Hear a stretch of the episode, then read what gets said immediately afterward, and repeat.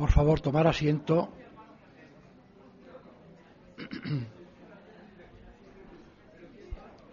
¿Qué es este? No? Bueno, es igual. ¿no?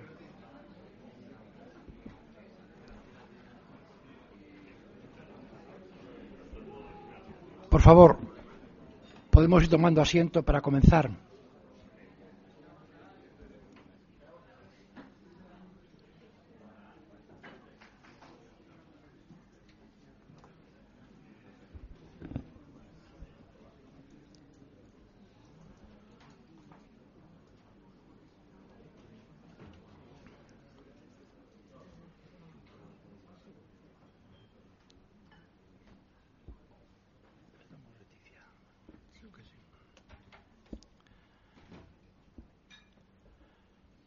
Buenos días y bienvenidos a todos eh, a esta decimotercera edición.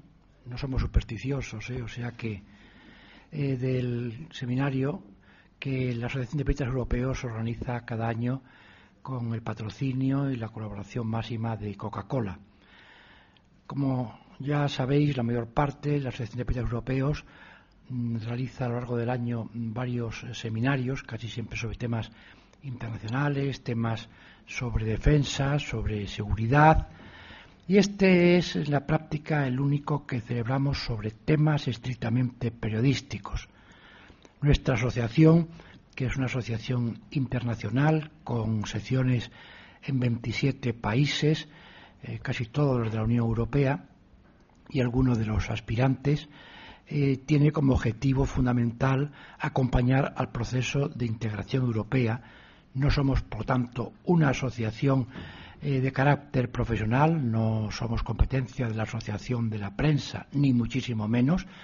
De hecho, todos los miembros, o casi todos, de nuestra asociación somos miembros de la Asociación de la Prensa. Nuestra actividad es, digamos que, más especializada, más concreta.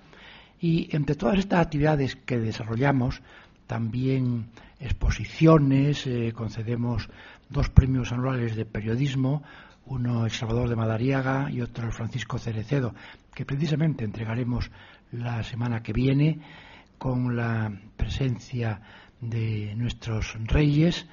Eh, también organizamos pues eh, la edición de libros, la publicación de libros sobre aquellos temas que abordamos en los seminarios, en el seminario de defensa que celebramos en Toledo cada año, vaya por la edición, ya no recuerdo, pero cerca de la trigésima edición, el seminario sobre Europa Central en la Universidad del País Vasco, el Foro Iberoamericano de Comunicación, que este año se celebrará en Madrid la semana que viene precisamente, etcétera, y que nos dan eh, material y argumento para después eh, publicar libros en los que recogemos las ponencias, las intervenciones más destacadas, al objeto de que lo que en estos eh, debates o en estos seminarios se ofrece y se discute no quede solamente circunscrito a, las personas que hayan asistido y a las repercusiones que haya podido tener en los medios de comunicación,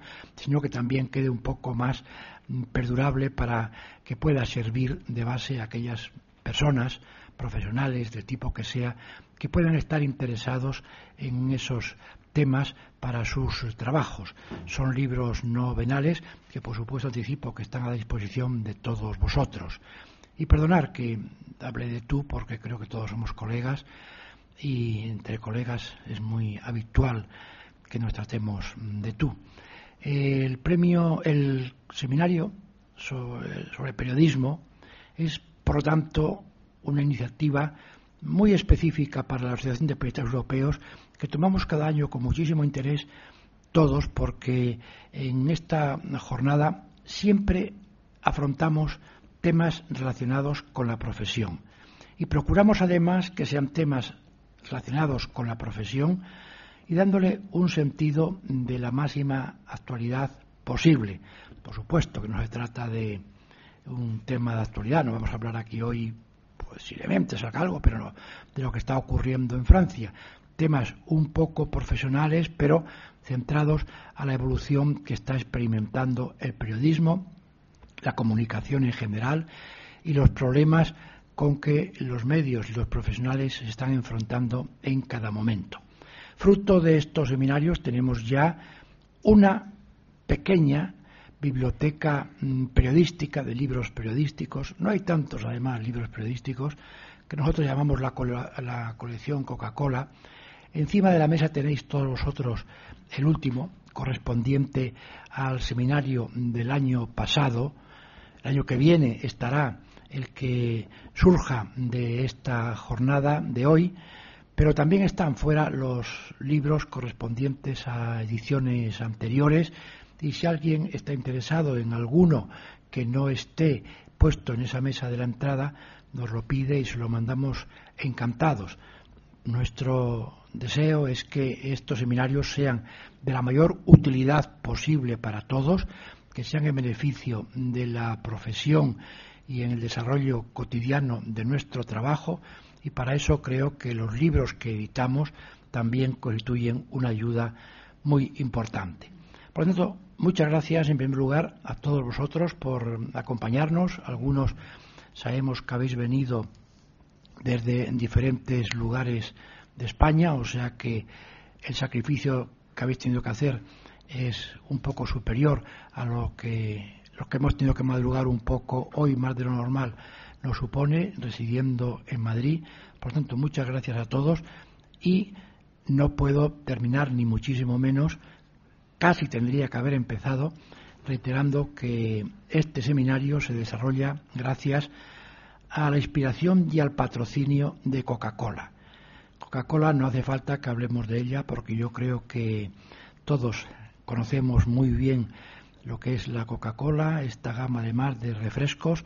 Algunos entre los que me cuento somos eh, declaradamente adictos y desde luego la mm, aportación que nos hace con su patrocinio y con la presencia de sus altos directivos en el desarrollo de este seminario, que como ya sabéis concluirá con una comida que estará presidida por el ministro de Sanidad y de Igualdad, eh, aquí para tenemos también en la mesa a Leticia Iglesias, que es la nueva directora de publicidad de prensa, mejor dicho, de prensa de Coca-Cola.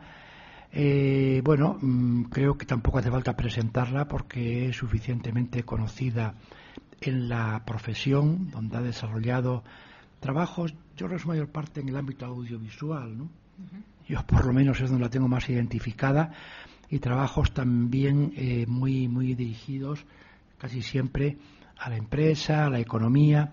O sea que Leticia, además de ser una excelente periodística, periodista, también es una experta, una gran experta en algunos de los temas que aquí puedan suscitarse. El tema elegido hoy para la charla de, para los debates, los dos debates que están organizados para esta mañana, habla de algo que todos más o menos conocemos y que todos más o menos nos plantea, todos nos plantea algunas cuestiones y algunas dudas y algunas dificultades, pero también muchas esperanzas y muchas ilusiones. Son las nuevas redacciones y el poder. Y cuando habla, cuando hablamos de nuevas redacciones, pues nos estamos refiriendo muy concretamente a los cambios que se están produciendo en las nuevas redacciones, como consecuencia fundamentalmente de los avances tecnológicos puestos al servicio de la información y de del periodismo en sus diferentes facetas.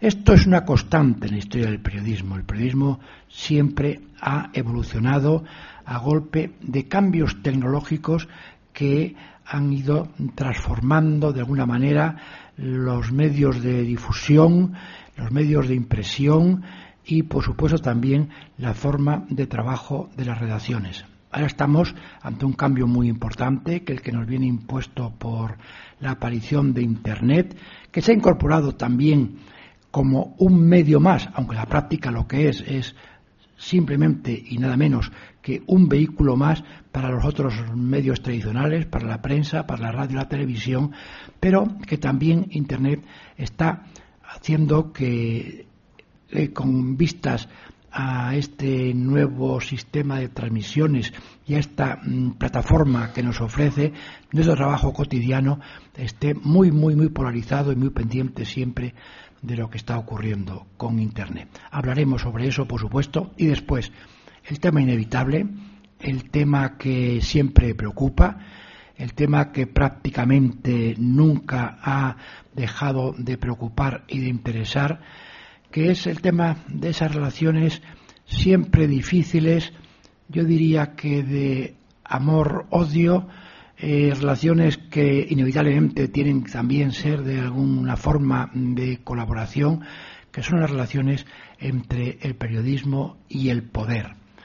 Eh, yo escuchaba una vez a un periodista británico que decía, bueno, aquí los periodistas y los gobernantes nos llevamos fatal, tenemos muchísimos problemas y los periodistas rezamos todos los días para que esta situación no cambie.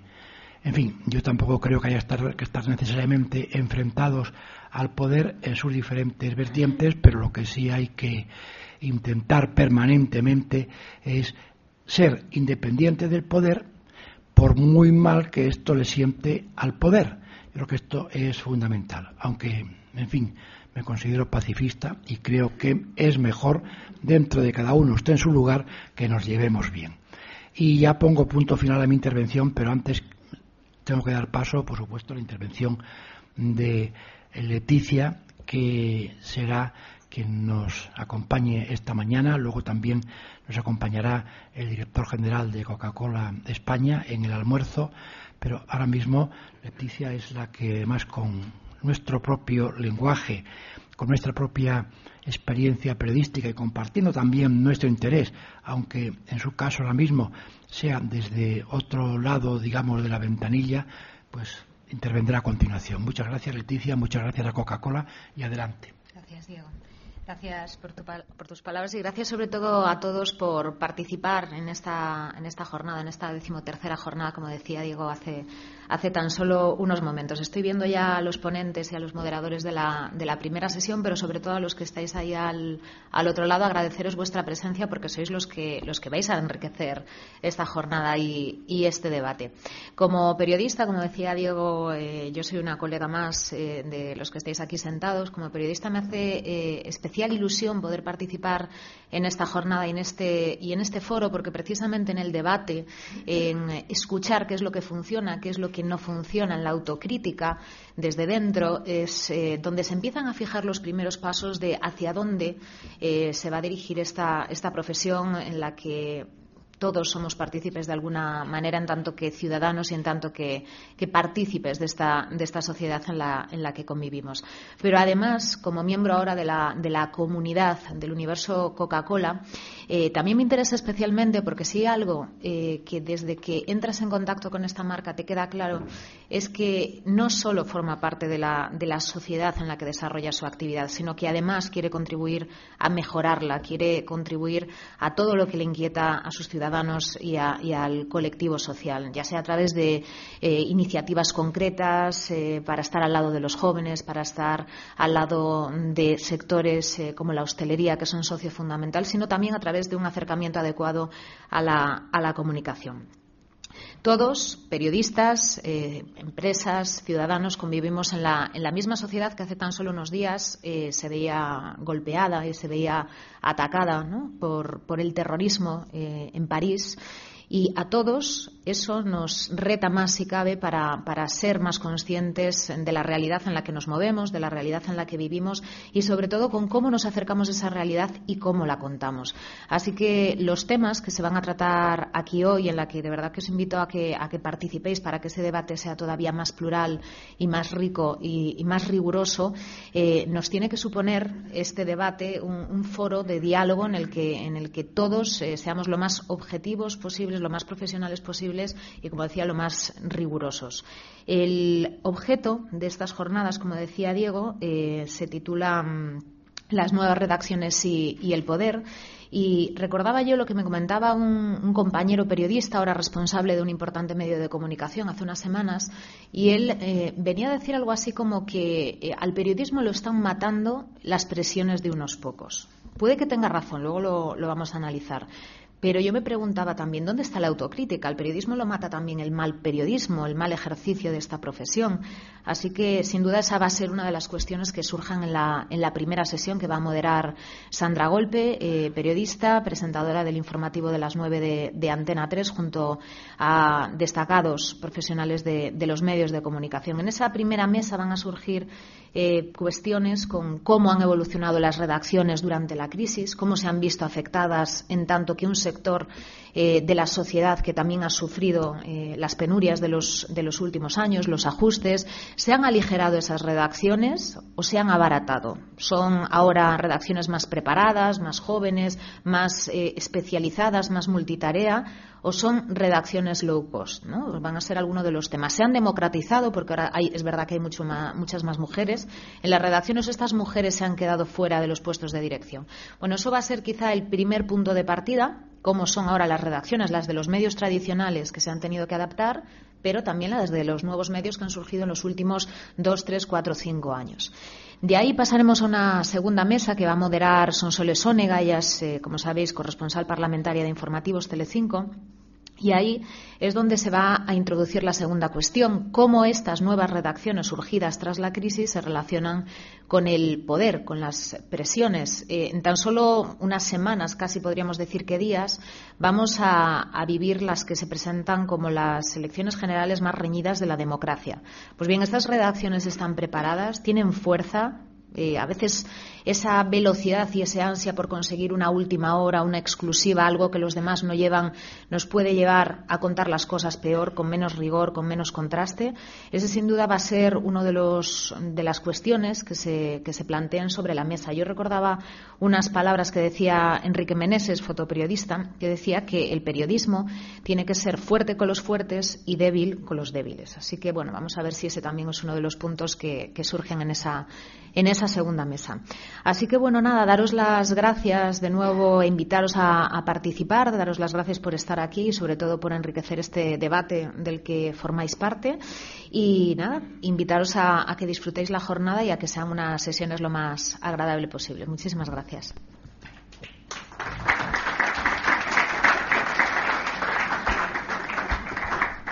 Gracias, Leticia.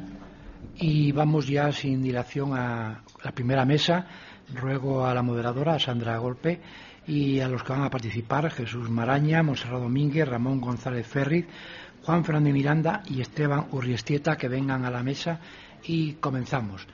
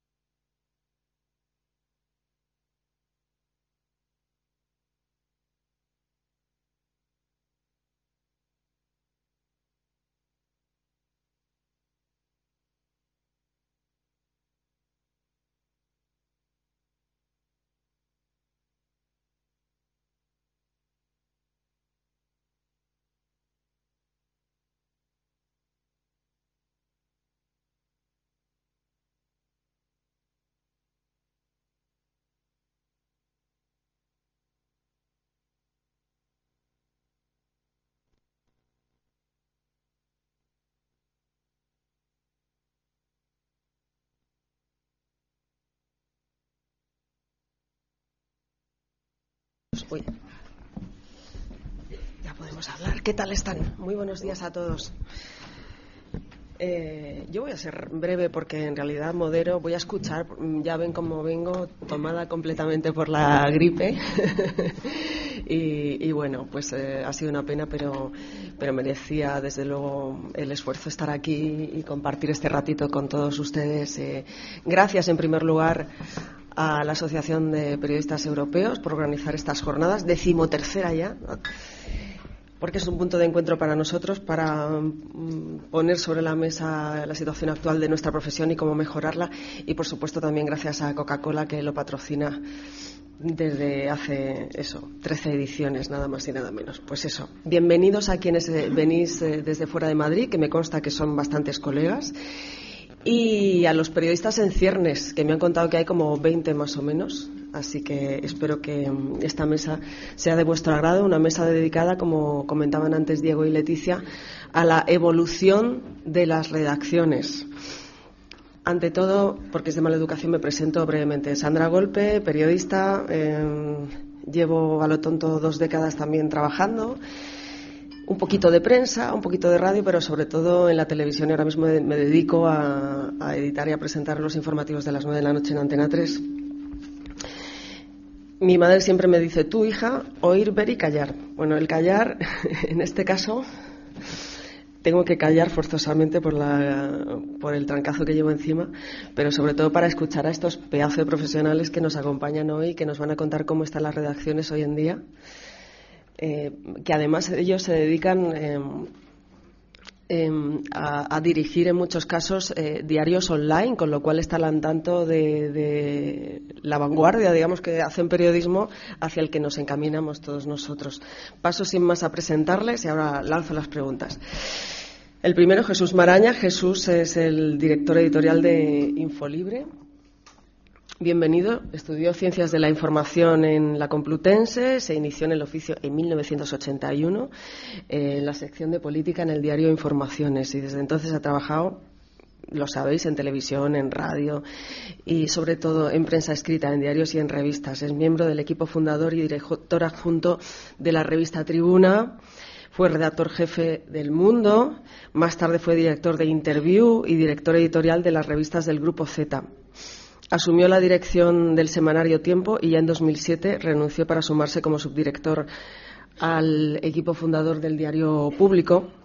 Fue su director hasta 2010, hasta su cierre, y participa desde hace años, como saben, en programas de debate político en televisión y en radio.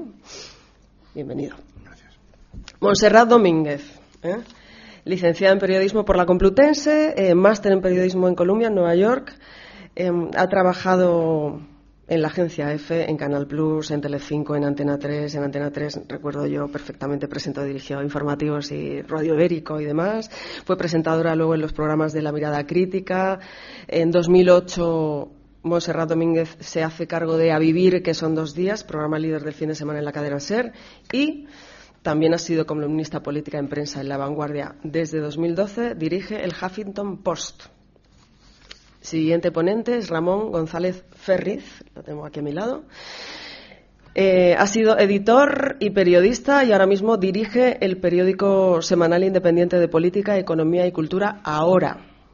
Fue también responsable de la edición española de revista Letras Libres y escribe en otros medios españoles e hispanoamericanos como El País, eh, Revista de Libros o El Malpensante. Él es autor de un ensayo sobre la política de los últimos 50 años, la revolución divertida, y está preparando otro libro sobre las conexiones entre la tecnología y la política. Esteban Urreiztieta Bienvenido, buenos días. Licenciado en Periodismo por la Universidad San Pablo C, un máster en Gestión de Medios Audiovisuales. Empezó en la profesión como redactor eh, en el equipo de José María García, Esteban. Luego eh, fue responsable de investigación del mundo de Baleares. Durante esa etapa mm, fue nombrado subdirector del periódico y destapó, ya lo saben ustedes, los principales casos de corrupción de las islas.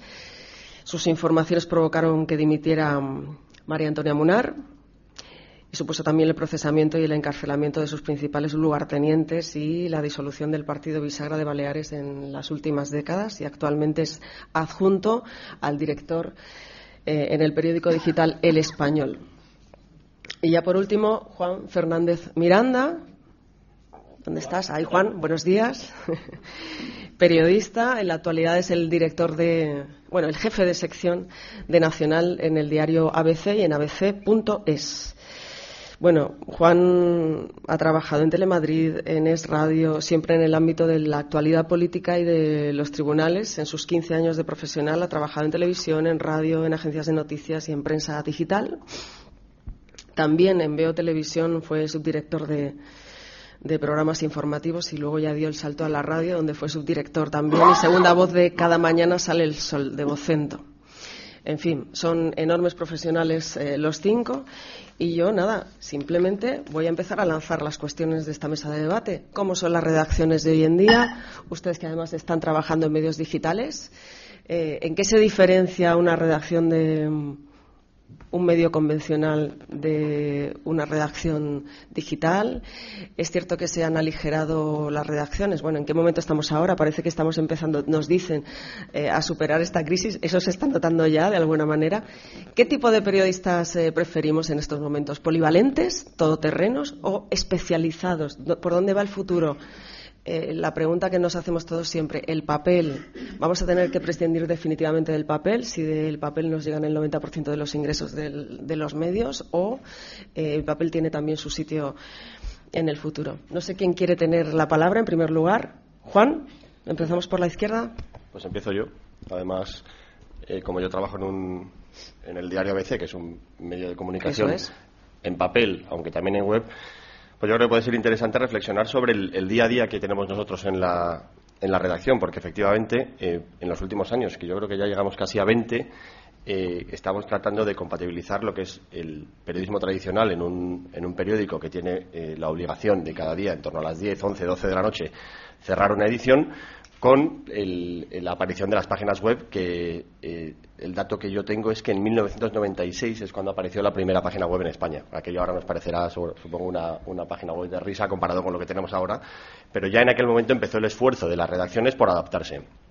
Con el paso de los años, los medios tradicionales han tratado de, de abrirse a este nuevo soporte, que lo que repercute o lo que supone para el periodista es que tiene que tener la misma capacidad de buscar información, la misma capacidad de jerarquización de la información, la misma capacidad de contar la información, pero además tiene que saber contarlo, en el caso de un periódico, no solo en el lenguaje del papel, sino en un nuevo lenguaje también escrito pero diferente de la web, tiene que aprender a manejar herramientas vinculadas al audio y al vídeo, cosas que antes un periódico, un periodista de papel podía vivir eternamente eh, despreocupado de, medios de comunicación, como la televisión o la radio, pues ahora todo eso se está incorporando poco a poco a una velocidad tremenda a nuestras redacciones. Por lo tanto, nos encontramos en una situación, por ejemplo, hoy eh, mismo, ayer, cualquier día, a las 6 de la mañana es el pico o el momento en el que empieza a subir el consumo de, de información en la página web. Sin embargo, fue ayer a las 12 de la noche cuando se produjo el cierre del periódico en papel, lo cual repercute en que las redacciones que antiguamente estaban marcadas por el horario de cierre, ahora están marcadas por un horario que empieza a las 6 de la mañana y acaba probablemente el cierre de la última edición a las 2, 2 y media de la mañana. Es decir, estamos eh, unas redacciones seguramente mucho más eh, delgadas, mucho más cortas de plantilla, haciendo un esfuerzo por cubrir un volumen de información o un volumen de traslación de la información mucho mayor.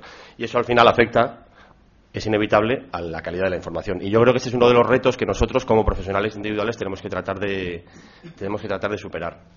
Dicho esto, también es verdad que en España se producen algunos eh, fenómenos curiosos ahora mismo, y hay aquí representantes importantes de medios de comunicación eh, creados exclusivamente en Internet, que están surgiendo con mucha fuerza y que poco a poco van, eh, van comiéndole la tostada, digámoslo vulgarmente, a los medios tradicionales. De momento, eh, si nos fijamos en los datos, aún parece ser que las grandes cabeceras de medios de papel, el, por este orden, y si hay algún dato nuevo me lo, me lo decís, el país, luego va el mundo, luego está el ABC, por ahí entra el confidencial. En fin, tenemos eh, un, todavía un modelo que las marcas tradicionales son las que de alguna manera siguen atrayendo principalmente el consumo. Pero bueno, eso es hoy y si lo comparamos con la tendencia que llevamos en los últimos años, efectivamente cada vez es menor, ¿no? Y digamos que eh, el periodismo o el consumo de periodismo está equilibrándose entre los medios tradicionales y los medios que están entrando poco a poco. También hay una curiosidad que me gustaría eh, poner sobre la mesa eh, y es que en España, por ejemplo, los medios tradicionales en papel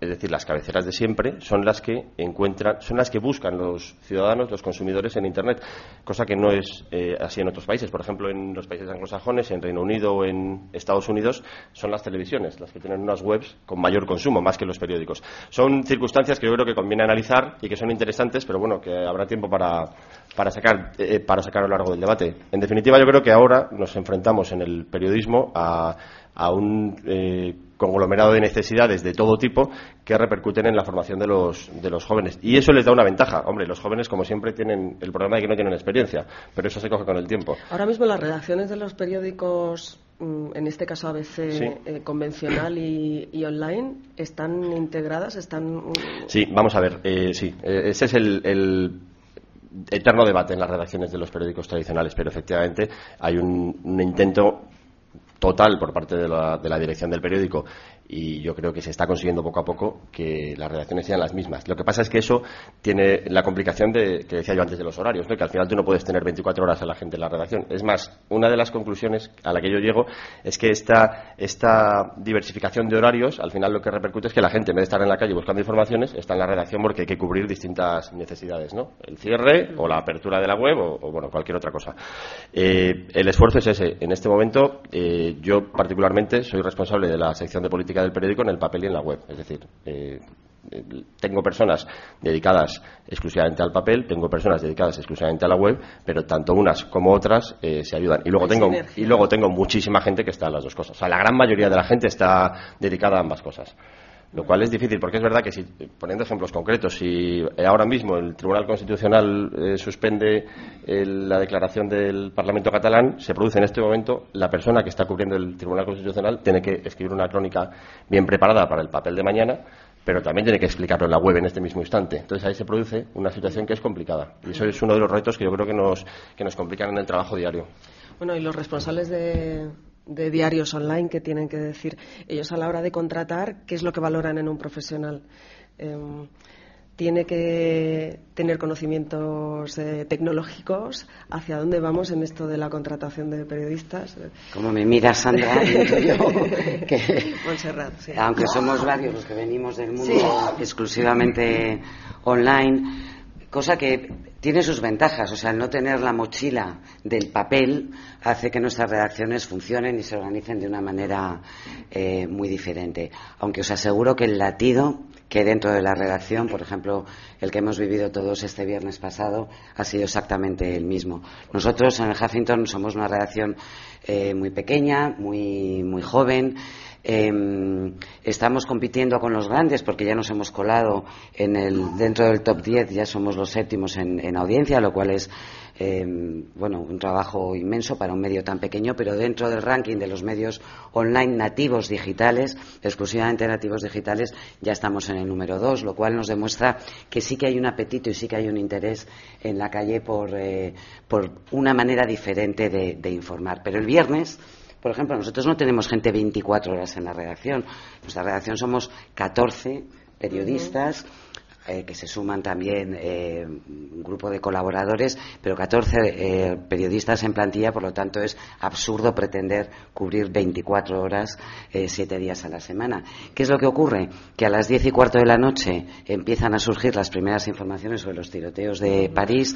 Una hora más tarde ya había dos colegas en la redacción y todos los demás habíamos abandonado las cenas, los cumpleaños, el cine, las reuniones familiares y estábamos eh, conectados desde casa, colaborando, colaborando en algo que le pasa absolutamente a todas las redacciones, es decir, eh, cómo distribuyes el flujo de información, a quién prestas atención, eh, qué información das por buena en un momento de ataques múltiples en, en París, donde la información es muy confusa. Em, no puedes fiarte exclusivamente ya de los medios Em, que tienen un, marchamo de calidad, de prestigio y de experiencia, porque si no estaría reproduciendo exclusivamente lo que, lo que cuenta Mediapart o lo que cuenta eh, Le Monde. La redacción es global ahora mismo. Todos los ciudadanos participan a través de las redes sociales facilitando información muy valiosa y también mucha basura. ¿Cuál es el trabajo del periodista? Lo que ha sido siempre, tratar de tener criterio y de dirimir cuáles son las fuentes valiosas, qué es lo que te cuenta también tu propio, tu propio olfato periodístico a la hora de, seguir a alguien en, eh, en Facebook o en Twitter que ves que está dando una información eh, que se adelanta a los demás, organizar toda esa información y presentársela a tus lectores. No solamente ya a través de tu medio, sino también a través de las redes sociales, puesto que el viernes por la noche se confirma una vez más que nos informamos no a través de un medio, nos multiinformamos a través de múltiples medios que vuelcan toda esa información a través de, las, redes, de las redes sociales. Por lo tanto, el latido es el mismo la necesidad de periodistas eh, que tengan sangre fría, que no se dejen arrastrar por los bulos que que empiezan a salir casi inmediatamente eh, al mismo tiempo que la información seria y rigurosa, empiezas a salir bulos que si te descuidas te arrastran. Luego tienes que tener la cabeza muy, eh, muy fría, la sangre muy fría para no dejarte arrastrar por eso, pero al mismo tiempo tienes que ser rápido porque hay una demanda de la gente, de todos nosotros, que exige, que exige información. Y luego, a medida que van pasando las horas, que van pasando los días, complementar esa información de última hora que se exige de los medios online con el análisis eh, que nosotros hacemos claramente a través de los blogs y a través de las piezas que elaboramos los periodistas. ¿Qué necesitas para esto? Bueno, la redacción del Huffington es una redacción muy joven, yo soy la abuela de todos, como os podéis imaginar. Lo que ocurre es que yo tengo la perspectiva para ver de qué manera lo que tú comentabas, Juan, se cumple ahora en, Internet. Ya no es solo el texto escrito, es el audio, es la imagen, es la infografía, es eh, el volcado de datos dándole un valor añadido a la hora de, de eh, conocer esas infografías es el vídeo, que es la manera en la que los jóvenes principalmente consumen información en estos momentos.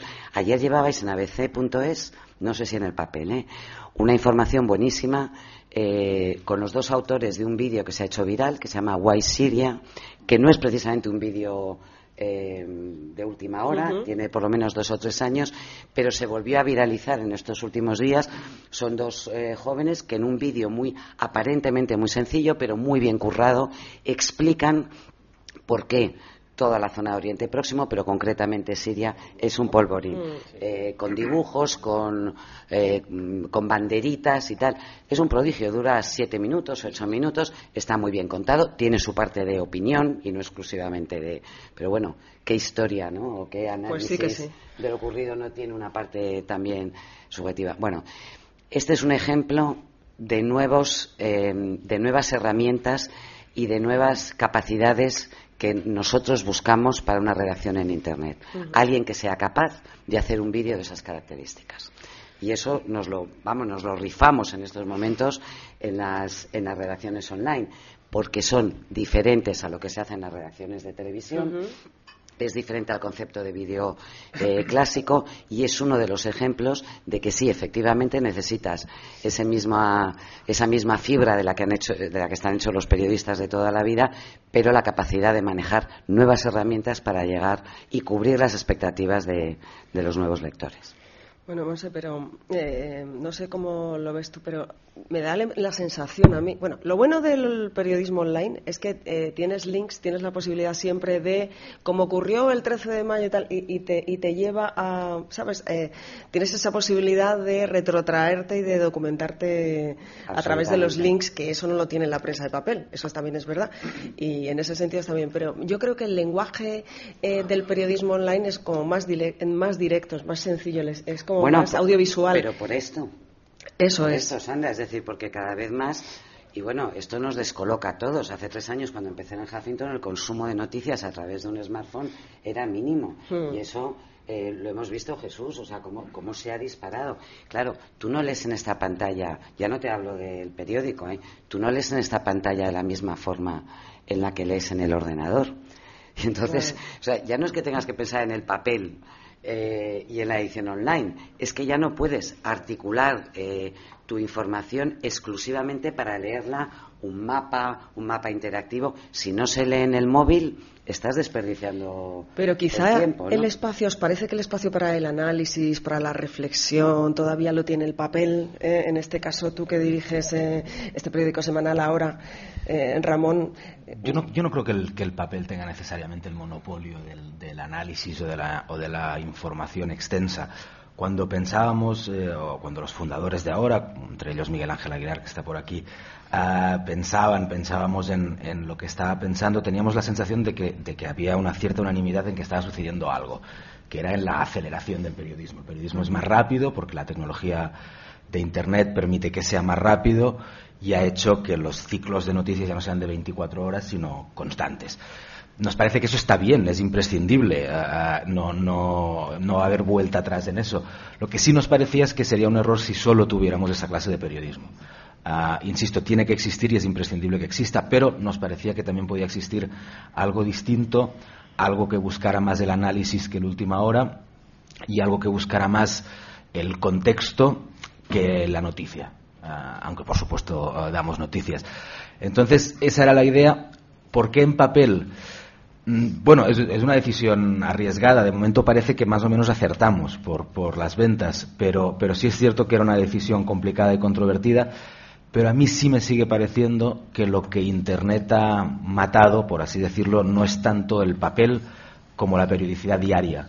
Lo que yo creo que ha perdido sentido un poco, por supuesto, no del todo, porque siguen vendiendo centenares de miles de ejemplares, es el periódico diario, el periódico que a las 8 de la mañana te cuenta lo que cerraste a las 12 de la noche anterior.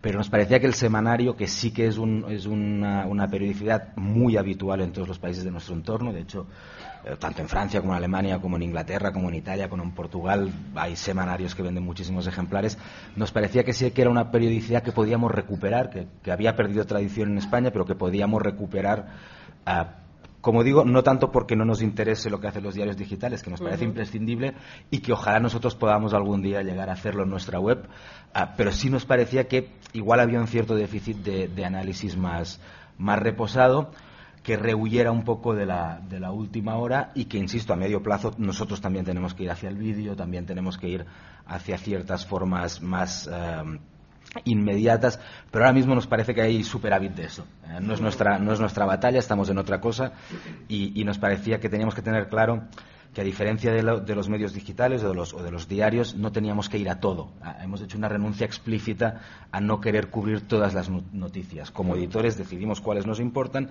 y a esos le damos muchísimo espacio y muchísimos recursos. Pero no pretendemos ir a todo como los digitales casi inevitablemente y los diarios casi inevitablemente mm. tienen que ir. Bueno, por aquí, que tenéis que hablar también, ¿eh? Esto es un debate entre vosotros y os invito a que cuando queráis intervenís y yo simplemente escucho, como decía. Bueno, Jesús, em, tú que diriges un portal, bueno, Infolibre nada menos, y, que estás en contacto con periodistas, em, la información que se hace ¿Qué nos puedes decir em, sobre el periodismo que se tiene que pagar? Por ejemplo, eh, ¿estamos acostumbrados realmente a pulsar y a estar informados ya inmediatamente de las cosas, pero ¿no crees que para que tengamos un periodismo de calidad online habría que pagarlo? ¿Hemos estado mal acostumbrados? Fíjate si lo creo que estoy en esta aventura, de intentarlo, a pesar de que es, algo muy lento y, complicado y que además tiene que dirigirse a un perfil determinado de, de lector. Yo cuando escuchaba a mis compañeros y a Monse, ya han surgido yo creo que temas para debatir toda la mañana, porque es interesante algunos de los apuntes que me parecen fundamentales. Lo, primero que yo creo que ha cambiado es que hasta hace unos años eh, eran los grandes medios los que, digamos, decidían qué leía la gente. Y eso se ha transformado por completo ya hace tiempo. Y es la gente la que decide lo que lee y cada cual tiene herramientas y tiene cauces para armar su propia carta de información y de fuentes de información.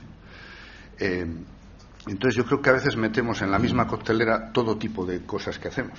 Cada una busca una, tiene unas prioridades, eh, unos pelean por el tráfico, por la audiencia, por el volumen, otros pelean por una especialidad concreta de información, etc.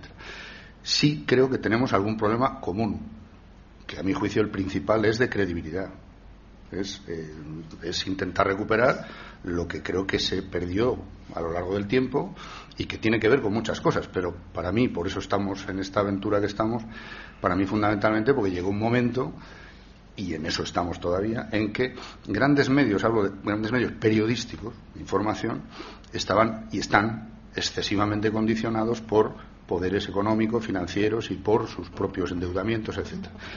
Así que no, no están en la misma situación eh, de adaptación a esta realidad digital y a los nuevos cauces de información, pues no están en la misma situación grandes medios que incluso logísticamente, aparte del problema de origen, tienen que adaptarse a esa realidad de costes, de estructuras, de tipo de profesionales, etcétera, etcétera que los nuevos medios que intentamos, pues esto es un permanente laboratorio y van surgiendo fórmulas que no sabemos por dónde irán los caminos y que yo creo que además son compatibles, porque ahora esto que hablamos de los smartphones y cómo se está disparando constantemente el consumo de información a través de los, de los smartphones, significa, entre otras cosas, que la gente busca más historias que medios, o busca más periodistas concretos que eh, grandes plataformas de información. Y en todo caso, lo que es una referencia de una gran cabecera de información, ahí sí tiene mucho más eh, predicamento y mucha más estabilidad, etcétera, las grandes marcas que ya existen, los grandes periódicos que ya existen. Es su labor.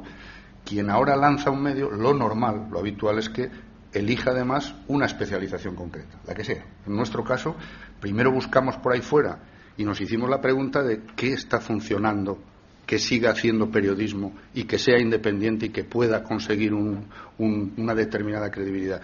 Y encontramos, lo ha citado Monse, pues Mediapart, un medio francés, que además busca esta cosa de que la gente pague, por, le dé un valor, por pequeño que sea, a, la información o a esa especialización. Y estos compañeros franceses lo consiguieron montando una fórmula que es entre periodistas y lectores participando juntos, pues han montado un medio que han conseguido suficiente volumen de suscriptores para sostenerlo y tener eh, beneficios. Su característica principal es esa. Y ahí ha surgido otra cosa, lo de si el análisis, la profundidad, etcétera, es posible también en Internet. Y la fórmula de Mediapar eh, apuesta porque sea así. Es decir, lo que no te encuentras en Mediapar es la competencia en los primeros 40 eh, minutos o en las primeras dos horas de los atentados del viernes en Mediapar no te encuentras el, río de eh, si, hay, si ha habido 14 muertos o 28 o si hay tres terroristas subidos, sino que esperan lo suficiente para poder contar una historia que ya esté suficientemente contrastada.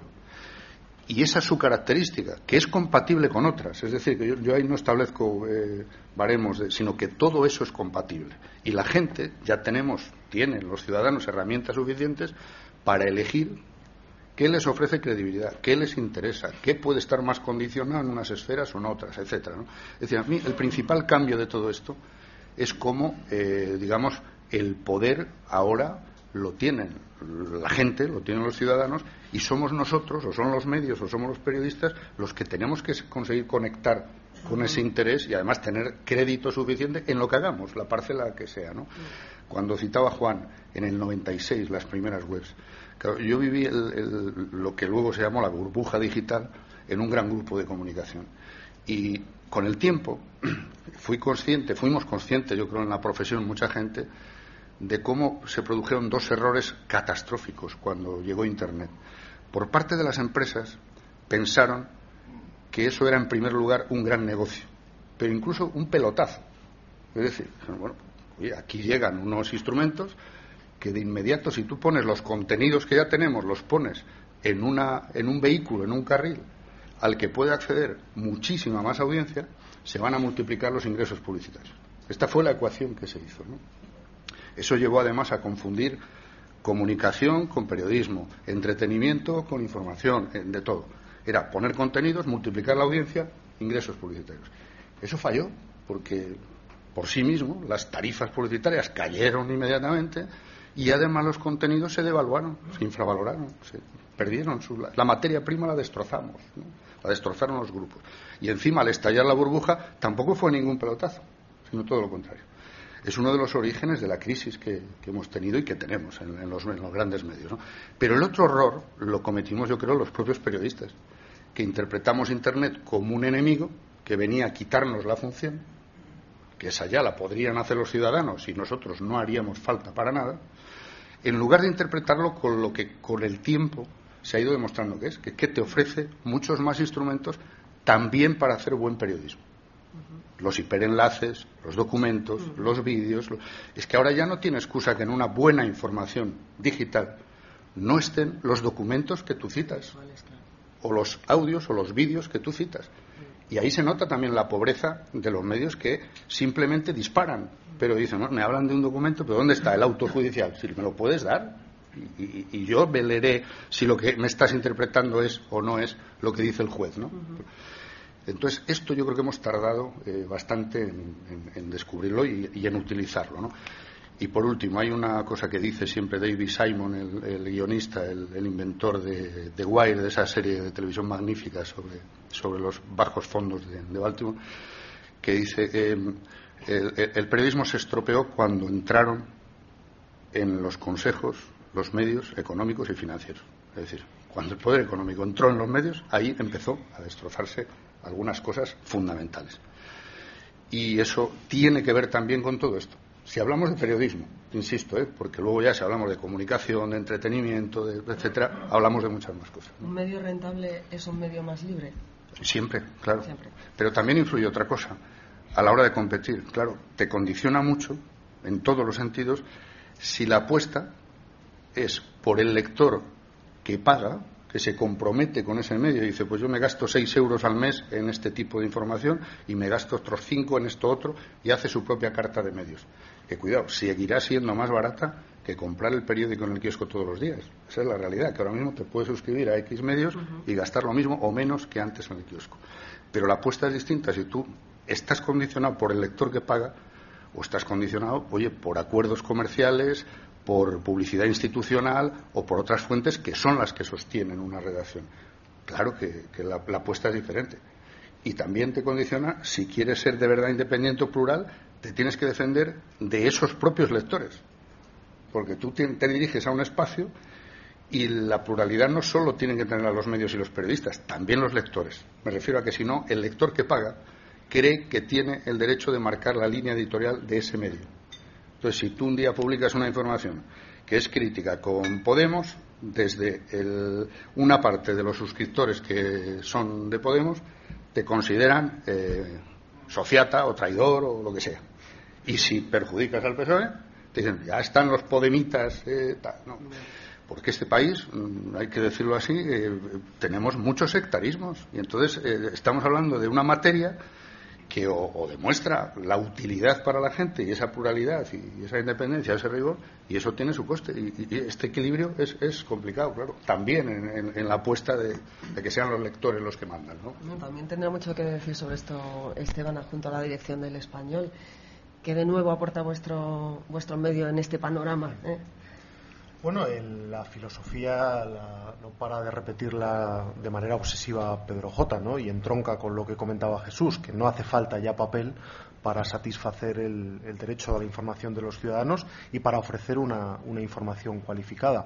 Ahora bien, el escenario ha variado por completo. Eh, a pesar de que yo soy joven, yo tengo 36 años, yo he sido educado en el esquema clásico periodístico en el que bueno, uno peleaba y sigue peleando por tener la, gran exclusiva, tenerla el primero, absolutamente contrastada, y uno se fija, mm, pues yo desde que comencé la profesión, pues como ideal de éxito, pues los grandes eh, scoops que dio el mundo, por ejemplo, ¿no? Es decir, yo, pues uno sueña con entrevistar a Roldán cuando está huido.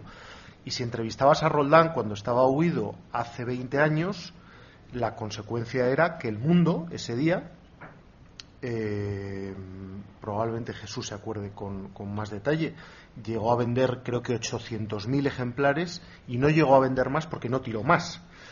Y ahora uno se plantea qué mm, información, eh, y aquello era indiscutiblemente el modelo de éxito, es decir, una información extraordinariamente relevante, en exclusiva, además de índole político, de corrupción, eh, generaba un interés eh, absolutamente desmedido en los lectores hasta el punto de que se desplazaban al kiosco y compraban los ejemplares compulsivamente hasta que no quedaba ninguno. Bueno, en la época contemporánea, eh, en la que además estamos viviendo una nueva edad de oro de, la corrupción y, del periodismo de, investigación, mm, bueno, nos encontramos con un esquema periodístico similar al, que teníamos anteriormente, es decir, redacciones y periodistas que persiguen y que luchan por la, por la exclusiva, pero con una respuesta por parte de la audiencia tremendamente diferente. Y pongo como ejemplo mm, otro gran escándalo eh, eh, análogo o similar al de, al de la entrevista a Roldán, es decir, una información de gran impacto como pudieran ser, por ejemplo, los SMS que publicamos en el mundo, enviados por Rajoy a Bárcenas, en los que le decía, y lo tendréis presente, Luis Sefuerte, eh, después de que a, Bárcenas, al ex tesorero del Partido Popular, se le descubriera una fortuna de, entre 40 y 50 millones de euros en Suiza. Bueno, yo pregunté instintivamente me acuerdo a Pedro J, cuánto había eh, aumentado la tirada del periódico ese día, porque yo imaginaba en fin, que se había agotado la edición, que, se había tenido que imprimir más papel y demás. Y me contestó que eh, había habido un incremento de 30.000, 40.000 ejemplares, es decir, estamos hablando de un 20% más de lo que normalmente tiraba y tira el mundo, eh, y con un añadido, que es que así como hace 20 años, con un gran scoop de ese, esos 800.000 ciudadanos y lectores que acudían al kiosco y compraban el periódico para leer la entrevista a Roldán, se quedaba una gran parte durante los eh, días y semanas siguientes, es decir, permanecía un remanente que se fidelizaba eh, gracias a ese tipo de información. Nos encontramos ahora mismo con que con una noticia extraordinariamente relevante, como la de los SMS entre Rajoy y Bárcenas, se produce ese repunte en la difusión de 30 a 40 mil ejemplares que al día siguiente no vuelven al, al kiosco a comprar el periódico y no se fidelizan. Por lo tanto, el esquema de juego varía por completo y yo quiero añadir un nuevo elemento más de debate en la mesa, es decir, que yo percibo en las redacciones. Eh, ahora mismo ya no es como antes, eh, o, que, el director tenía los datos de la OJD cada cierto tiempo o la venta al día siguiente. Ahora mismo los directores de medios están completamente monitorizados. Eh, hasta el punto de que a mí me hizo gracia el otro día Pedro J que lleva en el smartphone una serie de aplicaciones mm, en las que tiene todos los indicativos como si como si tuviera ventosas en el pecho eh, y, tiene al segundo los datos de tráfico, la tasa de rebote, em, que es la, en fin, la permanencia de, un lector en una determinada noticia, eh, el número de usuarios únicos y por lo tanto eso, eso exige y provoca que el director tome decisiones en tiempo real muchas veces condicionadas por el, por el tráfico de las informaciones. Y ahí se produce una colisión de, intereses que, desde mi punto de vista, pone en jaque el modelo tradicional y clásico del periodismo, que es esa lucha que, bueno, pues también hemos asistido a ella en las televisiones, entre lo que da más audiencia, lo que da más tráfico y lo que realmente consideramos que es una información relevante, de calidad y que nos da, y que nos da influencia. Y ahí se está librando, yo creo, en, en el seno, en el corazón de las redacciones, una discusión permanente entre eh, si se abre más o menos el grifo a los contenidos, mm, vamos a denominarlos virales, que son los que realmente dan un tráfico masivo, y si cualquiera se acerca a, las, em, a los rankings de las noticias más leídas de los grandes medios, uno asiste en días en los que la actualidad es frenética, donde hay grandes exclusivas, donde la actualidad política es trepidante, pues que las noticias más leídas son, eh, en fin, chorradas vinculadas con el sexo y demás. Esto, esto, está generando debate, ¿eh? porque todos los ponentes quieren, quieren eh, opinar. Entonces, empezamos por Jesús. Bueno, no es, bueno, yo solo además estaba imaginando a Pedro J monitorizado viendo los datos y y, ya, quien lo conoce un poco, pues ya es, tremendo. lo siento por los que estáis alrededor, porque claro.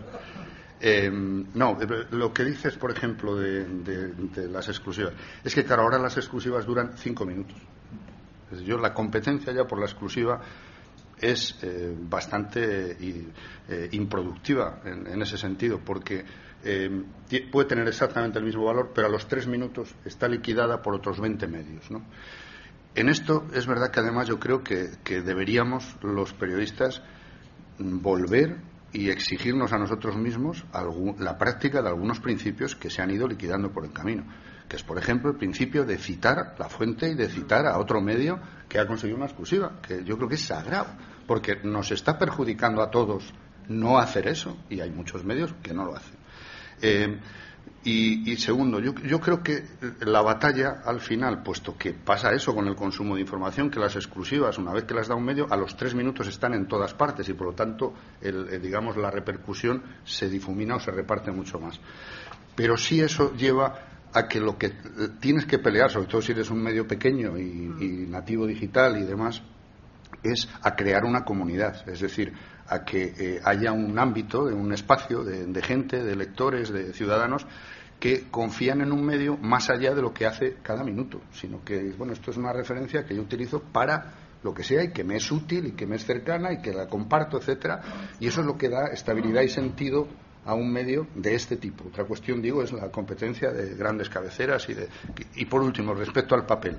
Yo me parece muy sospechosa el empeño digo sospechoso sin ningún afán conspiranoico, ¿eh? pero yo cada vez que hay tanto afán y tanto empeño en, enterrar algo, es que habrá algún interés en enterrarlo, es decir, pues, pues dejamos que las cosas mueran solas, ¿no? Para empezar. Y, entonces, yo como creo que el papel sigue teniendo un sentido y lo tendrá minoritario, de nicho, hasta de coleccionista, si se quiere. Nosotros en Infolibre hacemos un mensual en papel que se llama Tinta Libre, que es de lectura, que no tiene nada que ver con los contenidos de Infolibre, pero que sí nos parece interesante eh, el ir a la gente que está compartiendo ambas cosas. Es decir, yo se ha citado aquí, creo también, eh, la periodicidad. Creo que la hoja de ruta, que desde hace tiempo los grandes diarios, y esa era una hoja de ruta que había en público y que se frustró, eh, tiene lógica, es de lunes a jueves estar en digital y de jueves a domingo, de viernes a domingo, hacer unas ediciones en papel muy especializadas en, temas de fondo, en temas de análisis, en temas de crónica, de, bueno, de largo recorrido, de profundidad, y tiene sentido esa, esa compaginación del papel y de lo digital, porque tienen funciones distintas y pueden ser perfectamente compatibles. Bueno, bueno, ¿qué quieren hablar? A ver, bueno, es verdad, es que los lectores sois muy infieles y, peor todavía desde que está el mundo de, Internet. Ya no os fiáis de las marcas o de los grandes nombres periodísticos. Os estamos vigilando a todos y sabemos perfectamente que vais picoteando absolutamente todos los medios. Por tanto, tenemos que ir detrás del lector y el lector ya no viene a nosotros.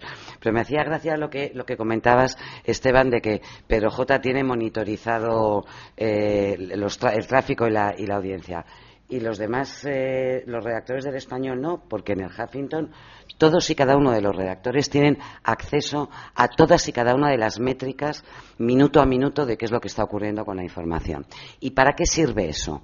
¿Para torturarse? ¿Para darse latigazos? No, no, no. Para cuidar, vender mejor tu información llevarla hasta donde tú quieres y para tener todas las herramientas que tiene, ya no solo la directora, que por supuesto las tengo y las chequeo de vez en cuando, sino, como bien decía, eh, si recordáis el informe sobre la, digitalización que hizo el New York Times, citaba en el al Huffington Post en un aspecto fundamental, y es que a diferencia de los periodistas tradicionales que cuando le dan a publicar a su crónica o envían la crónica dan por terminado su trabajo por hoy, los periodistas digitales, y esto es una de las grandes diferencias, tienen que seguir acunando esa información, controlando cómo se distribuye, porque ya no te van a buscar solamente a la página de Huffington, es que está en Facebook, es que está en Twitter, es que se mueve a través de redes, es que te citan otros medios. Y tu obligación como periodista es seguir esa información. Si tu olfato te dice, oye, que lo que has publicado está muy bien, llega en el momento apropiado, tiene muy buenas fuentes y tú ves que no está funcionando como crees que debiera, cámbiale el titular, colócala en otro sitio. Es decir, hay muchas herramientas, estas sí digitales, eh, que nos permiten acompañar a nuestra información para que brille más que el sol, ¿no? En cualquier caso, algo que es absolutamente legítimo, que es defender tu información y colocarlo, algo que se ha hecho siempre en, los medios de distintas formas, jerarquizar, pero acompañarlo. Eso es importante porque yo a mí me sorprende saber que hay muchas redacciones digitales en las que los redactores no saben nada acerca de cómo fluctúa el, tráfico. Y a mí eso me parece un error tremendo porque efectivamente hay una democratización de la información también dentro de las redacciones. Nosotros podemos hacer test A, B, es decir, probar con dos titulares diferentes, eh, y comprobar si una información con un titular distinto navega mejor en las procelosas aguas del mundo del mundo internet. Eso es lo que hemos discutido siempre en las mesas de, redacción, cómo titulamos, cómo llevamos esto a portada, utilizamos esta foto, utilizamos esto otro. Eso no es ninguna novedad. La novedad es que ahora podemos testar en tiempo real realmente qué es lo que funciona, qué es lo que funciona mejor. Y efectivamente eso no implica depende mucho de la personalidad que tú le quieras dar a tu, a tu medio. No es tan difícil sacar, hacer más tráfico y conseguir más clics. Lo importante es crear tu propia personalidad y saber qué tipo de, lectores buscas y diferenciarte de los demás. Cuando tienes eso claro, es cuando puedes afinar qué tipo de contenidos quieres ofrecer, hacia dónde eh, te diriges tú como, como medio. Porque por otro lado, la batalla es salvaje, o sea, la batalla por el clic, por el clic puro y duro, eh, es, es, una selva. Ahora, mm, si tú eres un medio de comunicación que defiende una personalidad diferente, una apuesta por la seriedad, por la confianza, por establecer esa confianza con los, con los lectores, no todo vale y además de cultivar los virales, que a todos nos dan mucho tráfico y nos funciona muy bien, y que es un lenguaje nuevo de la, red, tenemos que aprender a, mm, a la hora de leer las diez páginas más vistas, a separar el grano de la paja y saber cuáles son los virales que tienen cero valor y cuál es la información que nos dice mucho, información muy valiosa acerca de qué es cuál es la que los lectores quieren o buscan en nuestro medio. Bueno, por seguir con este tema, yo la primera vez que fui a una redacción como periodista, becario entonces, fue en el año 98, 99, y me crucé con el jefe de redacción que en aquel momento empezaba Internet, empezaba el, fenómeno de Internet, y me crucé con el jefe de redacción, que era un señor que a mí me parecía mayorcísimo, que iba diciendo, esto es diabólico, esto es diabólico. Y efectivamente es diabólico, pero realmente es una enorme oportunidad para nosotros. Eh, claro, yo llego a la redacción, lo primero que hago es abro el programa de la monitorización y entonces ahí es, que es impresionante porque tienes ¿qué es la, de, la, de, la, sección que llevo yo, ¿no? de la sección de política y de, eh, en fin, de España. ¿Cuál es la noticia que más se está leyendo? ¿Cuánta gente la está leyendo? ¿Cuántos segundos o minutos está la gente leyendo esa noticia? ¿Hasta dónde bajan? ¿Tú sabes si ha bajado del cuarto párrafo, del quinto, del sexto, del séptimo o si ni siquiera lo han, ni siquiera han bajado, o sea, ni siquiera lo han leído? Eh, ¿Sabes de dónde han entrado? De España, de, de Uruguay, de Tailandia. ¿Sabes si ha llegado porque ha puesto abc.es o porque le ha llegado un link por Twitter, por Facebook, por Instagram, en fin? Sabes todo, puedes saberlo todo. Ante esa eh, avalancha de información bestial, hay dos opciones. O dices por el pasillo es diabólico, es diabólico y te escondes y, sigues haciendo el periodismo de siempre, o te lo estudias, lo cual exige un esfuerzo bestial y además un esfuerzo que no para, es permanente, esto sí que es formación continua, eh, y, tratas de conseguir poner eso a tu favor. Y ahí es lo que decía Monse, eh, la posibilidad de que una, una, noticia con un titular o con otro pueda funcionar, si va a la columna A, la columna B, o si lo pones a una hora o a otra. Hay miles de factores.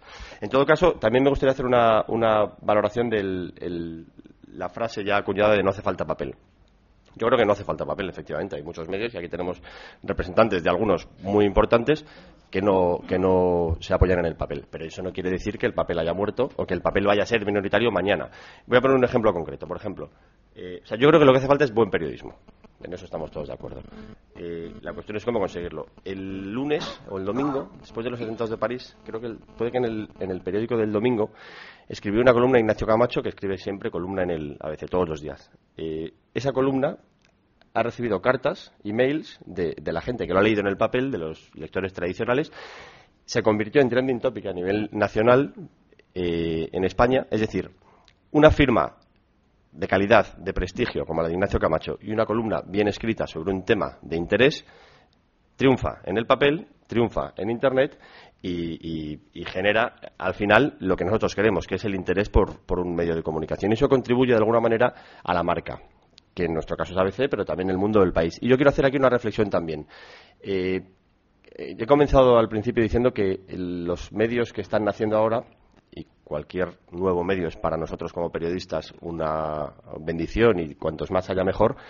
Eh, están ocupando cada vez más espacio. Pero, sin embargo, las grandes exclusivas, que es verdad que duran cinco minutos y que es verdad que, cada vez se cita menos, y eso a mí me parece, eh, me parece una barbaridad y una aberración como compañeros, eh, pero las grandes exclusivas, las que han marcado tendencia, todavía hoy se han dado en los periódicos de papel. Ha citado Esteban varias del mundo, los mensajes, o El País, cuando publicó los papeles de Bárcenas, todos los papeles de Bárcenas, te ven a la imagen la, portada del país con las anotaciones amarillas, o el caso de los SER en ABC, o las tarjetas Black en expansión. Es decir, yo creo que efectivamente ya no hace falta papel porque hay otras muchas herramientas que tenemos que poner a nuestro favor.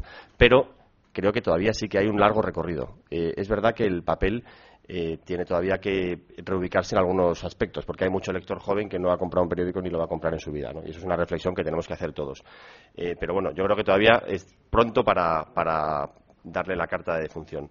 Eh, ayer pregunté en el, en el periódico, en, en que me dieran datos, porque yo no estoy en los datos de ventas de, publicidad y demás, cuál era el porcentaje de ingresos de Vocento por ventas. Y es en este momento está un poco por encima que la publicidad. O sea, están un, más o menos en un 50-50 publicidad y ventas. Es decir, los diarios de Vocento, que es el ABC y 13 periódicos regionales, eh, se sostienen principalmente porque hay un montón de lectores que van al kiosco y pagan un euro treinta, que ya no es el eurito, esto ya es el euro treinta. Eh, y eso a nosotros, eh, como a cualquier otro profesional, lo que nos da es libertad, porque al final tú te debes a tus lectores, no te debes simplemente a los ingresos publicitarios o a otro tipo de ingresos. Eh, es decir, que todavía, digamos que en esta batalla por conseguir que nuestros medios sean rentables y esa gran batalla que es la que tenemos todos en Internet por conseguir que la información sea rentable, existe, la, existe la realidad de que el papel todavía es la principal fuente de ingresos de, de los medios tradicionales es cierto que está yendo a la baja, eso es inevitable e indiscutible, pero todavía es pronto para, zanjar ese debate, yo creo. Y además en el papel, digamos que es donde se concentra el largo recorrido, el análisis, eh, la pausa, la calidad. Ramón. Yo creo que la clave es que leemos de maneras distintas en contextos distintos. No leemos igual cuando estamos desayunando en fin de semana que cuando estamos en el metro, que cuando estamos comiendo a solas. Entonces, cuando pensamos en la hora, teníamos muy claro que necesitábamos eh, tener varios soportes, porque, porque, porque, insisto, leemos de maneras distintas en, según qué contextos y nos pareció, en línea con lo que decía Jesús, que el papel tiene sentido en el fin de semana. Ah, probablemente todos nos informemos más ya en, Internet durante, durante la semana, pero sí en fin de semana nos parecía que podía tener sentido y los datos parece que nos están dando la razón. Después había una cosa que decía Esteban, pero que tiene que ver también con lo que explicaba Montserrat de cómo funciona la redacción, es que tengo la sensación de que los digitales, o muchos digitales, cada vez funcionan más como la televisión.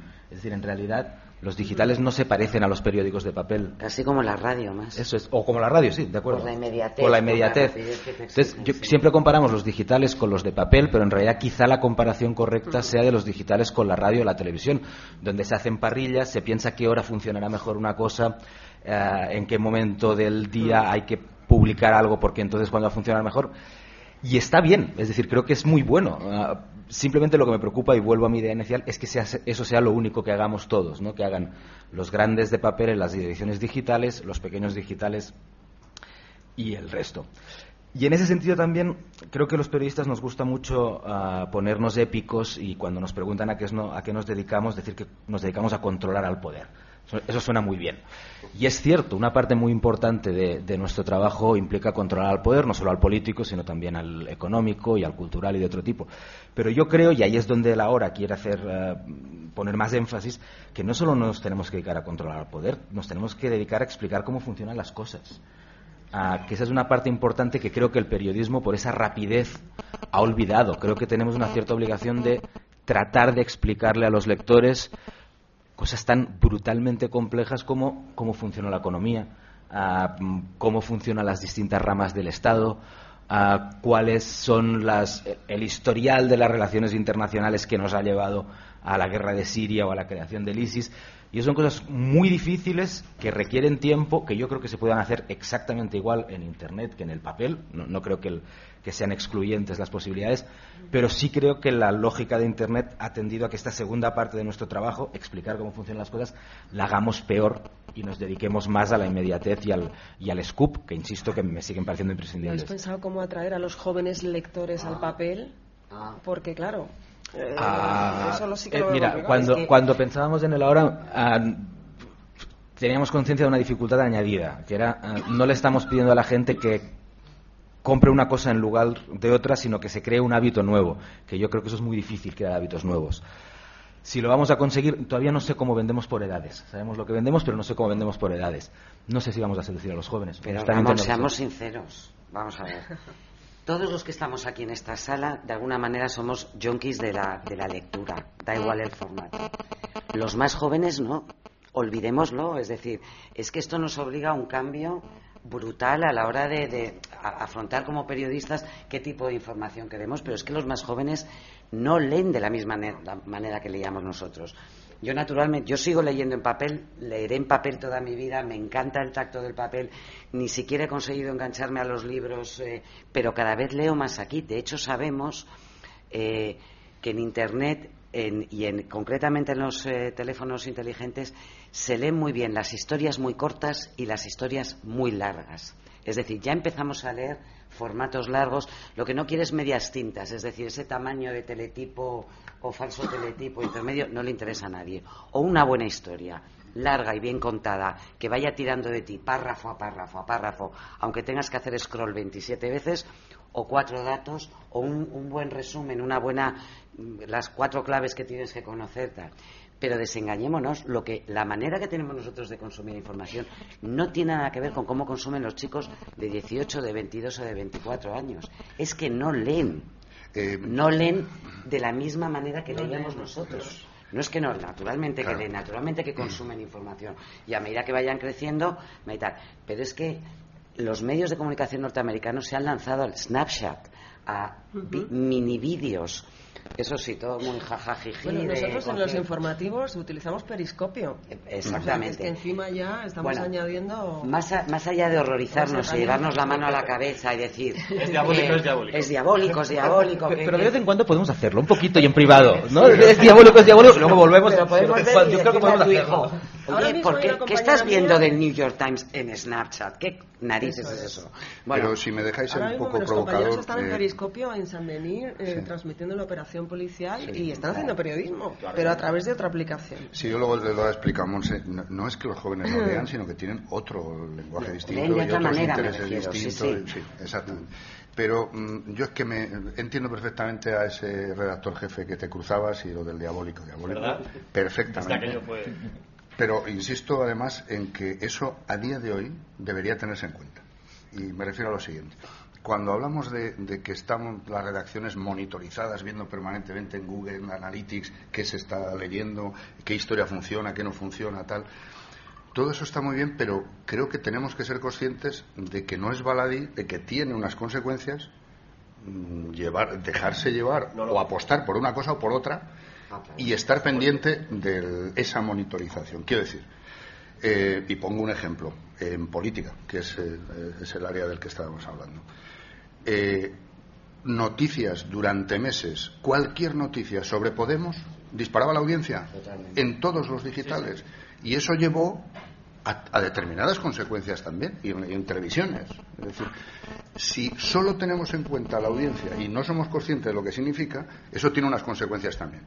Y entonces, eh, como periodistas, también tenemos que, tener en cuenta a dónde nos lleva cada cosa. Digo ese ejemplo, como podemos decir otros 16. Pero gracias a eso, gracias a eso, Jesús, eh, vimos en las redacciones digitales que quizá estábamos demasiado encajonados en nuestro viejo estilo de hacer las cosas y eso nos, eh, las fuerzas parlamentarias. Es decir, esa especie de marco mental que te, que te impide, como impidió a los demoscópicos detectar el auge de las nuevas formaciones, de las emergentes, cuando nosotros ya teníamos esos mismos datos en las redacciones que lo que te decían es hay un apetito entre los lectores por, por saber más. Y luego ya depende de cuál es tu medio, cuál es tu criterio como periodista para ver cómo enfocas esa, esa información. No me voy a poner como una loca, como si hacer chorizos dando información de que lleve Podemos, Podemos, Podemos, Pablo Iglesias, que es, oye, una manera muy eh, legítima, entiendo, de hacer tráfico.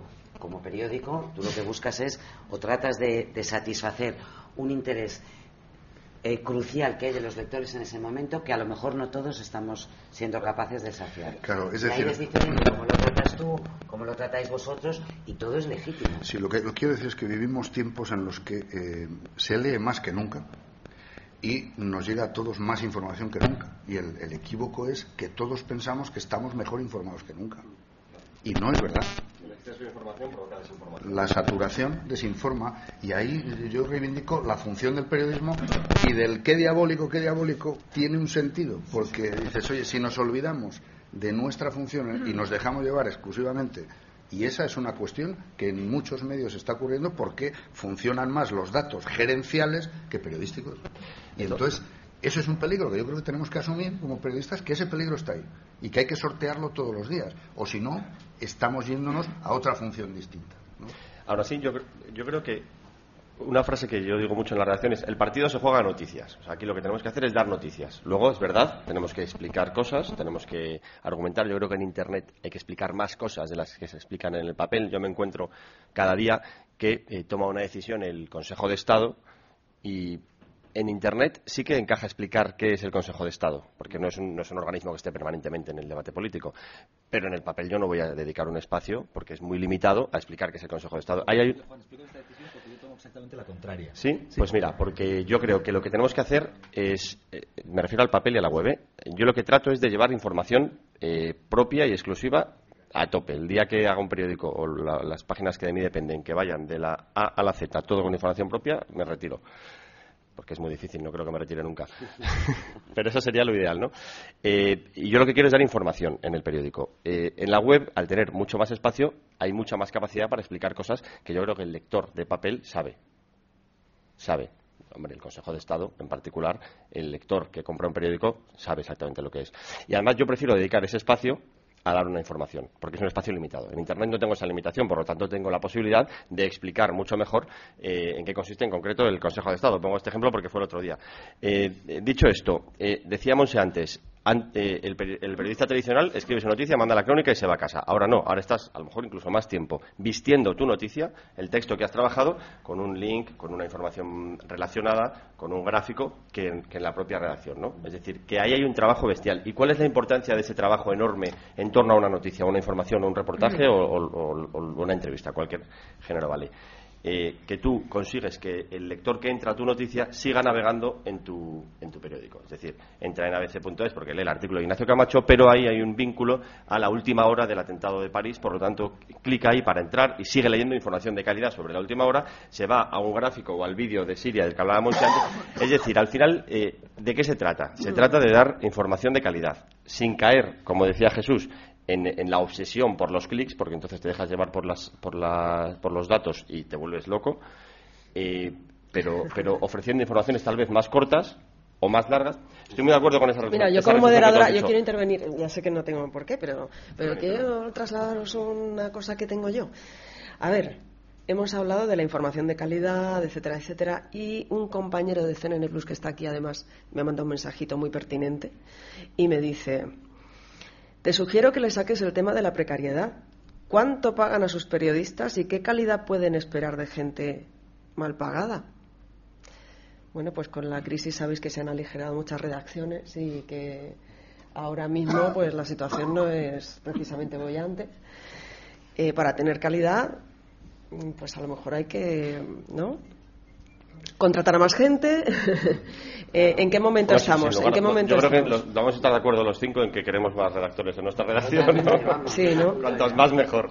Porque claro, estos estos trabajadores de ahora tienen que colgarte, tienen que hacerte la pieza, te la tienen que colgar, te tienen que, o sea, Bueno, pero, pero, perdón, vamos a ver. Son es que, es que el concepto de que yo solamente escribo tres líneas y se acabó mi curro es un poco antiguo, en, sobre Bueno, todo en el mundo sido, de la verdad. Pero eso no es explotación eh, laboral, eso es que los nuevos perfiles de profesionales para los nuevos medios requieren habilidades diferentes. De la misma forma que en la radio y en la tele, tú tienes que hacer determinadas Mm. cosas que no son la misma en la prensa escrita y en la prensa escrita necesitas otro tipo de, de habilidades.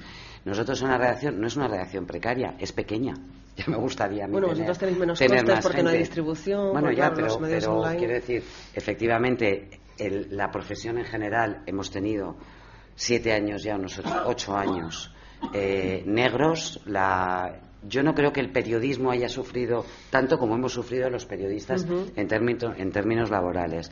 Eh, ha habido un aprendizaje brutal de que de las nuevas redacciones, los costes de las nuevas redacciones son radicalmente diferentes a cómo funcionaban las grandes redacciones de los grandes periódicos, que tampoco, eh, quiero decir, no vayamos a generalizar y pretender que todos los periodistas han estado siempre excelentemente pagados y viviendo en un mundo mullido y de lujo, porque no era así. Solamente en las grandes redacciones había un estatus de los profesionales que les permitía vivir de una manera muy potente. ¿Eso en qué se ha notado, por ejemplo? Pues en la práctica desaparición de los corresponsales que es una, una, pérdida inmensa que se compensa con otras fórmulas y con otras maneras.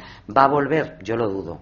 ¿Eh? sinceramente, porque es verdad que esos costes en estos momentos, y salvo que la economía vuelva a recuperarse, eh, es, es complicado de ver. Ahora, nosotros no tenemos una redacción en precario, tenemos pocos periodistas, pagados yo creo que decentemente, vamos incorporando a gente nueva que se va eh, poco a poco como, eh, como becarios y como, bueno, de la misma forma que yo aprendí la profesión y que supongo que muchos de, los que estamos aquí, muchos de los que estáis ahí, hemos ido aprendiendo eh, y con muchas aspiraciones de ser más y con muchas necesidades, si fuera por mí, de triplicar la redacción para convertirnos en el medio que queremos ser. No se puede hacer de un día para otro, por lo tanto vamos paso a paso, porque efectivamente, como habéis señalado también, la independencia económica y la solvencia es la mejor manera de garantizar el crecimiento de una redacción y sobre todo su independencia respecto a, los poderes económicos. yo en esto, como además una de las características que yo creo que ya son exigibles a los nuevos medios que van naciendo, es la transparencia, pues es que publicamos todos esos datos. Eh, porque es una de las razones por las que el lector puede volver a confiar o puede exigir determinadas cosas u otras. Eh, nosotros somos 17 periodistas en plantilla y los sueldos van de 20.000 euros a 60.000 euros, el sueldo mínimo y el sueldo máximo. Y luego hay seis estudiantes becados con acuerdos con las universidades a media jornada que cobran 300 euros y tienen un seguro, de una beca de aprendizaje que tiene una limitación determinada por los acuerdos con las universidades y no puedes convertir ese puesto en precario, eh, precisamente. El problema de la precariedad no es solo la bajada de sueldos que hemos tenido en la profesión, que la ha habido en otros sectores también. El problema es que lo que en nuestra época era entrar en prácticas, estar en prácticas es eterno ahora. O sea, el problema es cómo se ha eternizado la, situación de prácticas, cómo se han aprovechado las empresas de esa precariedad. Y lo que sí creo que es importante es que en, una, en un nuevo medio, de lo que creo que se prescinde, pero no por deportes, que no hay otra, es que hay que hacerlo así y, ser más eficaces en eso. El gasto principal, el 70% del gasto en Infolibre, del millón de euros más o menos, que es el coste anual en Infolibre, el 72% es personal, es el gasto en periodistas y en, administración hay dos personas y el resto somos, son periodistas. Quiero decir, dentro de las posibilidades que tienes, los recursos que manejas, eh, claro, hay que apostar por, por, por profesionales. Eh, mm. no, no, no, tienes gasto ni en administración, ni en secretarías, ni en coches, ni en, es decir, eh, ni en fiestas. que antes había muchas fiestas de presentaciones, tal, no sé qué. Todo esto yo creo que se ha acabado, por lo menos en lo que son los nuevos medios. no sé si Esteban iba a decir algo. Bueno, en, nosotros lo que, lo que teníamos claro que como éramos un medio un poco excéntrico, también teníamos que tener una redacción un poco excéntrica. Entonces lo que, lo que decidimos y creo que acertamos es que vamos a tener una redacción de editores más que de redactores. Eh, es una redacción que son unas 18 personas y no hay propiamente redactores. El periódico no se escribe desde la redacción, sino lo que hacemos en la redacción es pensar de qué temas queremos hablar, pensar cuál es la persona más adecuada para escribir sobre ellos y luego trabajar muchísimo los textos editorialmente, ¿no? Trabajarlos, pulirlos para buscar el tipo de escritura que, queremos, que es muy, muy determinada. Eso es, eh, en parte era una virtud, pero también una necesidad, porque queríamos controlar los costes y ese controlar los costes de esta manera lo que sí que nos permite es pagar muy decentemente las colaboraciones. Eh, el texto peor pagado en ahora son 200 euros que creo que es, bastante por encima de, la media de lo que se está pagando muchas veces y pagamos de 200 para arriba. Bueno, también lanzo otro tema espinoso y además hay una sola mujer ponente aquí. Eh, me gustaría preguntarle a Monse por qué, siendo mayoría desde hace ya tiempo en las facultades, en las redacciones, ¿por qué hay tan pocas mujeres realmente en puestos eh, decisivos en las empresas eh, de comunicación? Preguntarles a mis colegas, porque yo soy la sección. Por tanto, no te puedo, no te puedo, vamos, solo te puedo contestar que esta es la primera vez que yo trabajo en un medio cuya presidenta y, presidenta ejecutiva y fundadora es una mujer, Ariana Huffington, que en todas ha intentado, además, ha hecho una apuesta muy clara para que eh, buena parte de las 15 ediciones internacionales que forman ya el Huffington haya también mujeres eh, al frente.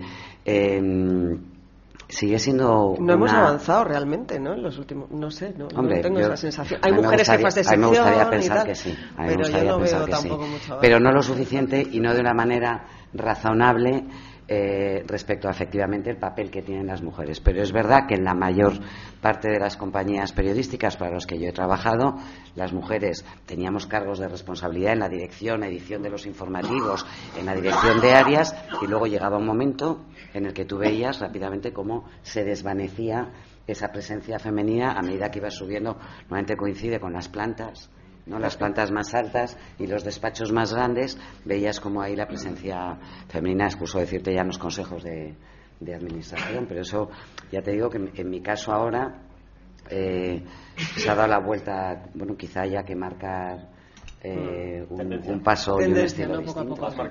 Mm. No sé si tenéis yo, yo quiero decir, eh, yo creo que todavía falta por hacer bastante. Mm. Yo creo que Mons es la gran excepción, pero las direcciones de los medios, los directores de medios son abrumadoramente mayoritariamente eh, hombres, ¿no? ¿Cuántos casos más hay de mujeres? si no me equivoco, la, Nueva España, la Nueva España tiene una directora, yo creo que pocos. En ABC el, director es un hombre, eh, la segunda de las redacciones es, mujer, es Monse Lluís, en el siguiente escalón hay dos dos y en, las eh, los redactores jefes yo creo que somos más hombres que mujeres, pero hay, digamos que las mujeres están. Y la redacción probablemente sean más mujeres, igual que lo son en la universidad. Eh, yo creo que todavía falta el, salto definitivo, y Mons aquí en la punta de lanza, para, para que las mujeres cojan el mando en las redacciones, en, algunas, en unas cuantas, al menos para llegar a la paridad, ¿no? O sea que sí que falta ese salto, aunque poco a poco, poco a poco, es una cuestión de tiempo, sí que van llegando más arriba. Bueno, eh, ¿y qué se espera de un periodista a día de hoy eh, tiene que ser polivalente o tiene que ser un periodista de calidad para tener más oportunidades en un medio como el que vosotros eh, dirigís. ¿eh? Para estos chicos que están aquí, que me imagino que quieren trabajar ya, ¿no? ¿Qué les yo quiero, yo quiero las dos cosas. Yo lo quiero polivalente que sepa manejar el vídeo, que entienda la importancia del vídeo, que sepa escribir correctamente, que tenga la atención a la hora y, la capacidad y la, eh, el criterio para elegir qué es lo importante y qué no, que no tenga miedo sobre todo a arriesgarse, a utilizar nuevos formatos, a experimentar, a equivocarse estrepitosamente y al día siguiente probar otra cosa diferente, que no tenga miedo a los números, que eso es una cosa que los que venimos de toda la vida, los datos nos producen todavía eso, ya no digo como era diabólico, diabólico, es que nos produce vértigo porque somos gente de letras, ¿eh? para lo bueno y para lo malo. Entonces, que no le tenga miedo al análisis de datos, al análisis de los, eh, de los medios y sobre todo que tenga la, la, mente muy abierta. Y la especialización acabará llegando sin ninguna duda. Es decir, para, hablo de los más jóvenes, tú no puedes nacer especializado. Eso es algo que te lo va dando la carrera, tus propios intereses eh, profesionales. La especialización será fundamental tanto en Internet como lo ha sido, digamos, en los medios eh, tradicionales. Pero antes de saber en qué te quieres especializar, tienes que tener un conocimiento, eh, digamos, de, los, de las herramientas generales que a mí me parece fundamental. O sea, que sobre todo mente abierta y mucho curro. Porque, vamos, yo no, yo no conozco otra fórmula. Quiero decir, se meten mucho con los periodistas, sobre todo los que participamos a veces en tertulias y tal. Los tertulianos estáis hablando de todo lo que no sabéis. Hombre, que os voy a contar que no sepáis, el curro que nos lleva cada uno de nosotros, ya no te cuento estudiarte el ISIS o estudiarte la historia de Siria, es que cada cosa que ocurre implica que los periodistas tenemos que hacer el trabajo de, de, contarle a la sociedad lo que a lo mejor ellos no tienen tiempo de investigar por su, por su cuenta. Y eso desde sucesos muy, eh, muy pequeños hasta grandes eh, problemas geoestratégicos y de, y de política internacional. Así que mucho curro estar preparados para eso porque eso no os lo quita nadie, ni online, ni offline, ni en, ni en nada. Sí, yo únicamente eh, sí creo que cada vez más es inevitable la especialización. Eh, depende de los medios, claro, depende del tipo de medio y a que, a que se dirija y cuál sea la prioridad. Pero sí porque el hecho de que ya todo el mundo pueda compartir y pueda aportar información y opinión y análisis en, en las redes y en Internet, etcétera, obliga a que los periodistas que se dedican a, a, eso y sean referencia de algo tienen que tener un grado de especialización y de conocimiento, yo creo que cada vez más elevado en, las especialidades por las que se apueste. Y de hecho, no sé, en Estados Unidos están naciendo medios muy, eh, casi algunos de ellos unipersonales, es decir, eh, blogueros, bloggers, que eligen una especialidad en una ciudad o en un barrio determinado y si consiguen ser referente de ese algo, de ese contenido, en materia judicial, policial, de tráfico, de medio ambiente, de lo que sea, terminan haciéndose un hueco y siendo referente de algo y siendo seguidos y teniendo o bien ingresos publicitarios o teniendo X suscriptores que sostienen el medio o un patrocinio que lo. Es decir, yo creo que, que, no, hay otra porque los propios instrumentos llevan a eso, a ir buscando, la gente va buscando referencias de algo, ¿no? Eh, que le ofrezca credibilidad, calidad, etcétera. Y luego ya está la competencia que yo creo en las redacciones, claro que se necesita multitarea y se, necesita gente, o bien se externalizan algunas funciones. Es decir, nosotros hemos apostado por tener periodistas y toda la tarea, digamos, más tecnológica es externa. Es una empresa especializada en eso y atiende todo lo que es la cuestión técnica del asunto. ¿no? Eh, pero en redacciones de otro tipo es obvio que tienen que tener recursos propios en desarrollo, en programación, etcétera. Y son un apunte también provocador, porque si no, siempre estamos fustigándonos, digamos, digamos, los periodistas. Y en este tránsito que nos ha llevado algunos de determinada edad, de la Olivetti al Amstrad, del Amstrad al PC, del PC al Mac, del Mac a la tableta, el smartphone y lo que venga. Nos hemos ido adaptando como hemos podido todos, ¿no?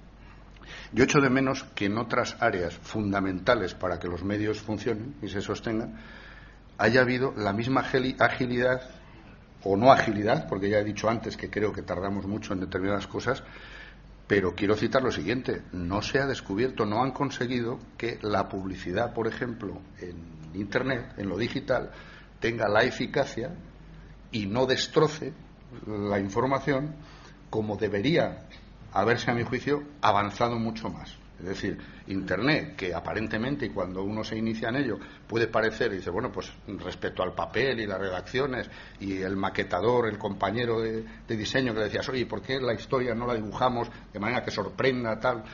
En Internet esto es muy complicado, es decir, y técnicamente es un medio que todavía está muy apelmazado, a mi juicio. Es decir, está muy limitado técnicamente y en la parte de lo que no es contar una historia y contarla con todos esos instrumentos, desde los documentos, los vídeos, lo audiovisual, eh, todo, la publicidad, te van apareciendo cosas que la realidad es que molestan al lector y que todo el mundo, o casi todo el mundo, pues si no las tarifas serían otras, huye de eso. Entonces, esa parte de creatividad, esa parte comercial, esa parte que sería una pata importante para que esto siga funcionando, pues yo creo que no avanza lo suficiente y que ahí se pone el dedo pocas veces. Y oiga, pues inventen ustedes, igual que los demás se buscan la vida, inventen ustedes cosas que, que funcionen, ¿no? Sí, es verdad, otra manera de meter la policía para que no se te escapen Yo lo digo, como, aquí estamos en el entorno Coca-Cola, que son especialistas en eh, hacer spots magníficos, pues a mí me gustaría que se descubrieran fórmulas que en Internet, pues esto además varía las tarifas y esto hay que pagarlo, pues la gente entra en esto como si entrara en la última exclusiva y el último suceso de... Y esto creo que no se ha conseguido. Hay, hay cosas, ¿eh? y se ven cosas eh, absolutamente impresionantes, pero son muy puntuales. No están en el, en el día a día, en, el sostenimiento de un medio. Dices, oye, pues esto ya va avanzando de manera que... Mm el dinero está tardando mucho más en llegar que el contenido, por decirlo así. Es lo que dicen los gurús, tranquilos, tranquilos, que esto todavía no se sostiene en Internet y tal, pero ya vendrá. No se agobien ustedes y el dinero va viniendo cuando las cosas funcionan. Ya, pero por el camino se mueren medios, se despiden profesionales y te arriesgas a quedarte. Cuando llegue el creativo, pues te has quedado solo con la brocha. ¿no? ¿Verdad? ¿Alguien tiene algo más que añadir? Yo creo que hay un, independientemente de los eh, cambios vertiginosos que se producen, hay una pregunta que se repite a diario en todas las redacciones, que es ¿con qué abrimos mañana? Entonces, yo creo que, hay una esencia que permanece inalterable y que solo la, es decir, mm, la concepción de una redacción eh, lo más compleja posible, profesionales especializados en cada área, porque claro, conseguir una exclusiva mm, pues conlleva perseverancia, el conocer a las fuentes y demás, mm, y solo la especialización de los profesionales puede, puede satisfacer eso. ¿no? Por lo tanto, yo creo que volvemos eh, un poco a la génesis al margen de, todos los cambios que se han producido. Y luego, antes de venir a esta ponencia, yo consulté con la unidad de, de, monitorización cuál es el patrón, lo apuntaba antes Monse, ¿no? de consumo de los jóvenes. Y efectivamente, la conclusión es que los jóvenes no leen, eh, que el consumo se produce de manera prácticamente exclusiva por, los eh, smartphones, por los teléfonos móviles, que consultan muchísimas fuentes, que se interesan por temas y no por, eh, y no por medios, que jerarquizan la información, es decir, se buscan temas en concreto. Eh, y en ese sentido nos encontramos ante unos clientes, ante unos lectores que son consumidores de artículos más que de marcas. Mm, y luego con una importancia brutal de las redes sociales. ¿no? Una, cosa me gustaría decir, preguntabas consejos o recomendaciones a los jóvenes. Yo creo que una ventaja del periodismo es que todos nosotros estamos expuestos, publicamos cada día o tomamos decisiones en nuestros medios. Yo no soy un abogado o un cirujano si puede acceder, digo en prácticas, acceder a las decisiones que toma el cirujano jefe o el abogado jefe en cada momento y conocer al detalle. Yo creo que una primera fase de formación e incluso de especialización es leerlo todo, leer todos los periódicos. Mm. Yo si fuera vosotros saldría, me compraría los periódicos en el kiosco, me leería con detalle, y me refiero al ABC, al país y al mundo, entraría ahora mismo en el Huffington, me lo leería durante varios meses, el español, eh, ahora, todos, leerlo todo, conocer quiénes somos, quiénes eh, qué escribimos, cómo escribimos, técnicas, eh, las distintas especializaciones, y de esa manera sabremos o sabréis qué es lo que más os gusta, cuál es el estilo y además habréis tenido un aprendizaje enorme que os va a repercutir en el futuro. Porque es verdad que hay muchas eh, muchas hay un, modo distinto de consumir en los jóvenes, también en los periodistas jóvenes, pero yo creo que tenéis una oportunidad enorme de saber qué es lo que se hace ahora, cómo se hace, qué os gusta y qué funciona. Lo tenéis al alcance de la mano. ¿Alguien quiere? Me imagino que sí porque son muchos los compañeros que han venido aquí y además desde fuera de Madrid. ¿Quiere formular preguntas a los ponentes? Adelante. ¿Tenemos micrófono, por favor? A capela, me parece, que además tiene una voz usted muy bonita. no tenemos micrófono, ¿verdad? Ah, mira, sí, sí, sí, sí. Ahí, ahí... ahí le llega uno. Daniel Peral eh, es corresponsal de televisión de las víctimas de, la nueva era. Estaba leyendo aquí las nuevas reacciones y el poder. Eh, me acuerdo de, como dice Juan, de los viejos redactores jefe que nos decían cosas interesantes. La, anécdota de aquel, del becario que llega eh, y le ponen a hacer un accidente de tráfico, una cosa banal, se documenta durante horas pero en la, Olivetti, en la época de la Olivetti, y cuando va a empezar a escribir le dice al redactor jefe estamos a favor o en contra, que es la base, ¿no? Siempre nos pasa. Entonces, en este flujo brutal que hay ahora mismo, que es brutal, hubo un cambio, eh, estabais comentando, eh, Internet es un cambio brutal, pero yo viví el cambio al móvil. En televisión te ibas, o cuál Salcedo, me contaba la gente de la época, tú te vas, ruedas en Golán una crónica y cuando tienes tu historia, eh, eh, o Hermida, vas y, bueno, Hermida es otro nivel, pero bueno, lo de Cuadra Salcedo en Golán, cuando tienes la historia, viene la, en, cine, la edita y la manda. Yo viví el 90 con, la unificación alemana, lo del móvil, ¿no? Que eso era, era una locura, era diabólico el móvil, como lo de ahora. O sea, yo había trabajado, estaba en, Marruecos, hacía mi crónica y cuando la tenía la mandaba. Pero ya, oye, ¿qué pasa? No sé qué, con unos móviles, el famoso Philips aquel que valía medio millón de pesetas, ¿no? Entonces, hay un flujo brutal. Entonces, me gustaría saber eh, cómo lleváis una reflexión vuestra sobre quién dirige la cosa, las nuevas reacciones y el poder. En el periódico están las reuniones como en televisión, la mesa, qué hacemos, tal, tal. Se decide, a este señor no le gusta, al otro no le gusta, las presiones. Y ahora mismo hay un flujo brutal. Entonces, ¿quién dirige ese flujo? Pues, eh, tenemos el caso concreto de lo de París y hay como dos grandes corrientes. Una, la, como, como diría esa esa marca de automóviles que está en crisis, eh, la emoción, ¿no? Las víctimas, yo, yo tengo tres víctimas, el otro tiene dos, eh, se está jugando mucho con la emoción. Y por otro lado está el origen, el porqué. Se entra, se entra en el, en el tema gordo, gordo, gordo del porqué. Y ahí hay una gran corriente que es la conspiración, esto es la CIA, los americanos, tal. Y, están como mitad y mitad, ¿no? Entonces, unos están decantando hacia una cosa, hacia otra. Y aquí hay un barullo tremendo, se busca mucha emoción.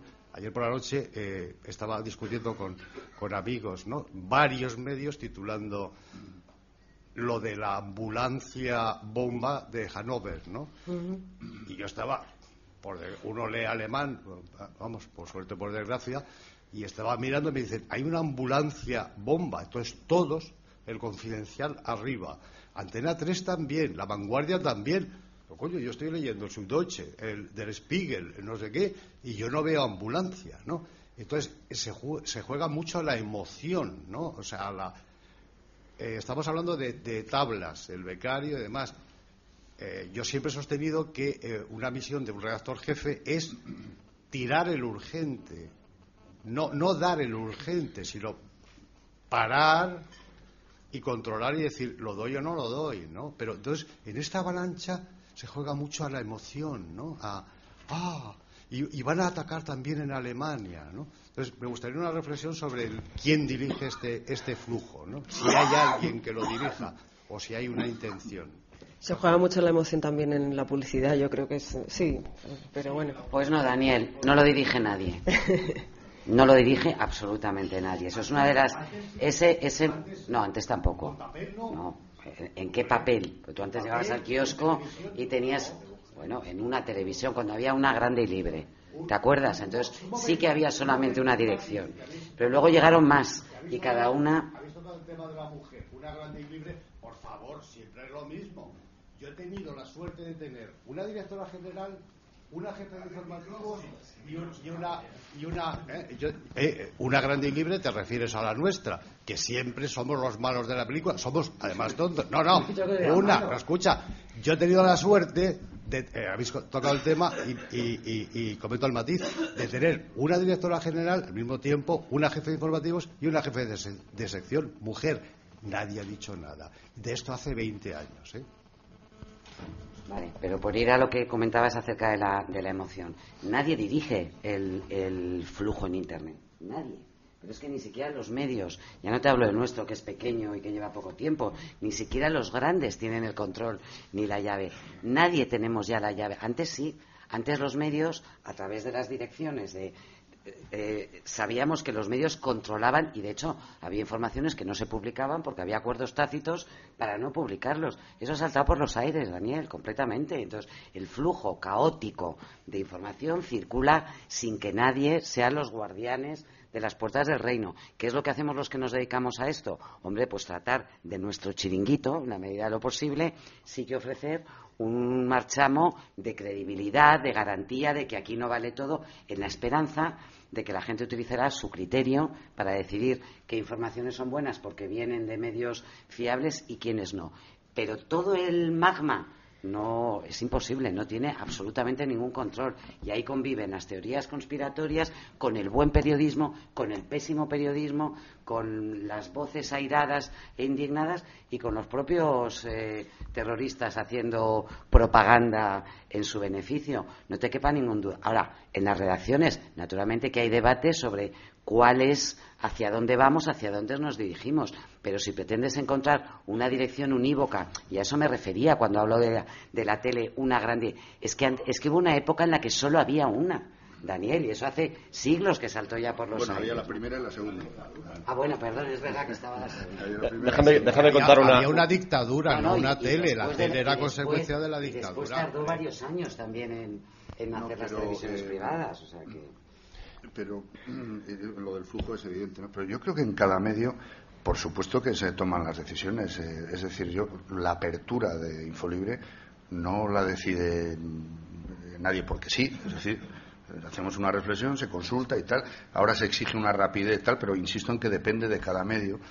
Pero mm, lo que dices y sabemos todos que en los momentos de riesgo, en los momentos de una eclosión informativa y tal, pues se pueden cometer errores, eh, bueno, pues eh, depende del medio que tengas, decides lanzarte a la ambulancia bomba o no publicas siquiera la ambulancia bomba o decides que hay determinadas imágenes de los atentados de París que no publicas y, y se toman decisiones. Es verdad que las redacciones son mucho más eh, horizontales, más compartido todo, que, claro, es que, pero hay cosas positivas en eso que además conectan con lo que hablábamos de la participación en general de la gente en los medios. ¿no? Pero tiene elementos positivos respecto a otras épocas. Se acabó la reunionitis. En un medio como Infolibre es que no tiene sentido la reunionitis del staff ni de cargo. ¿Por qué no? Porque es que estamos todos en una sala. Y, es una asamblea permanente. Lo, hacemos constantemente juntos, ¿no? Y si alguien dice, oye, esto que estamos dando, pero ya no es la propia redacción. Lo que sí es verdad que influye es que la ventaja ahora y la desventaja, si eso no se maneja bien, es que a los tres minutos de publicar algo alguien te puede decir, eso es mentira, o esto que usted está publicando es una interpretación absolutamente torcida de las cosas. Y eso sí que tiene que provocar una reacción inmediata. Pero eso no afecta solo a Internet. El viernes por la noche yo estaba absolutamente encendido viendo lo poco que se hizo en televisiones sobre en la primera noche, porque luego se reaccionó y, ha habido una información constante y tal, y cada uno puede juzgar cómo se ha hecho y cada espacio. Pero esa primera noche, en una tertulia de televisión, yo escuché a reconocidos eh, periodistas leyendo tweets anónimos y diciendo eh, en París, en no sé dónde, han estallado otras dos bombas y han caído tal, y hay cuerpos descuartizados. Y a renglón seguido decir, no sé si es veraz o no. Yo me quedaba aterrado. Esto está pasando. Eh, y esto es lo que nos lleva a no tener credibilidad en el periodismo y nos afecta a todos, además. ¿eh? Y eso es así, pero las decisiones yo creo que en, los medios que hacen periodismo hay que seguir tomándolas todos los días, no las puede tomar un robot. Si, puedo, eh, hacer referencia a 24 horas, seguramente. Yo, yo, eh, yo no estaba viendo Internet, yo vi ocho canales, ingleses, franceses, estaba viendo, ah, picoteando, viendo ocho canales, no estaba en Internet, estaba en directo con la televisión, porque me estaba mostrando imágenes no tenía que ir a esto. Entonces, eh, a cuento del descrédito de la profesión del tertuliano, viene esto. Yo, que soy de televisión española, pues me siento, pues no me gustó ese formato y no vi televisión española, a pesar de que el 24 horas era el único que lo daba. No, porque yo quería información, no quería que cuatro señores que estuvieran por accidente allí para hablar de Cataluña, por ejemplo, me contaran a mí, por ejemplo, a mí, que vi llegar a pasar, y estuvimos con, con Monse, ¿te acuerdas? Que vimos cambios en la zona, como la muerte del King Hossein, ¿no? aquel día glorioso, vi llegar a este chico, a, como decía el embajador de Siria en Madrid, este chico que es muy majo, Basar el Assad, no te preocupes que este chico es muy majo. Entonces, yo quiero información, yo por lo menos, no quiero que cuatro señores respetables que por accidente están allí me hablen de, de, la, de, la, del alminar blanco, como decía ayer un sabio, de Damasco. Entonces me fui a buscar información. Por lo tanto, en eso tú, tienes la decisión, porque tú puedes elegir. Es patético que el tertuliano esté contándome esto, cuando una cadena seria o una página seria estará filtrando esas bobadas, lo de Calais, por ejemplo.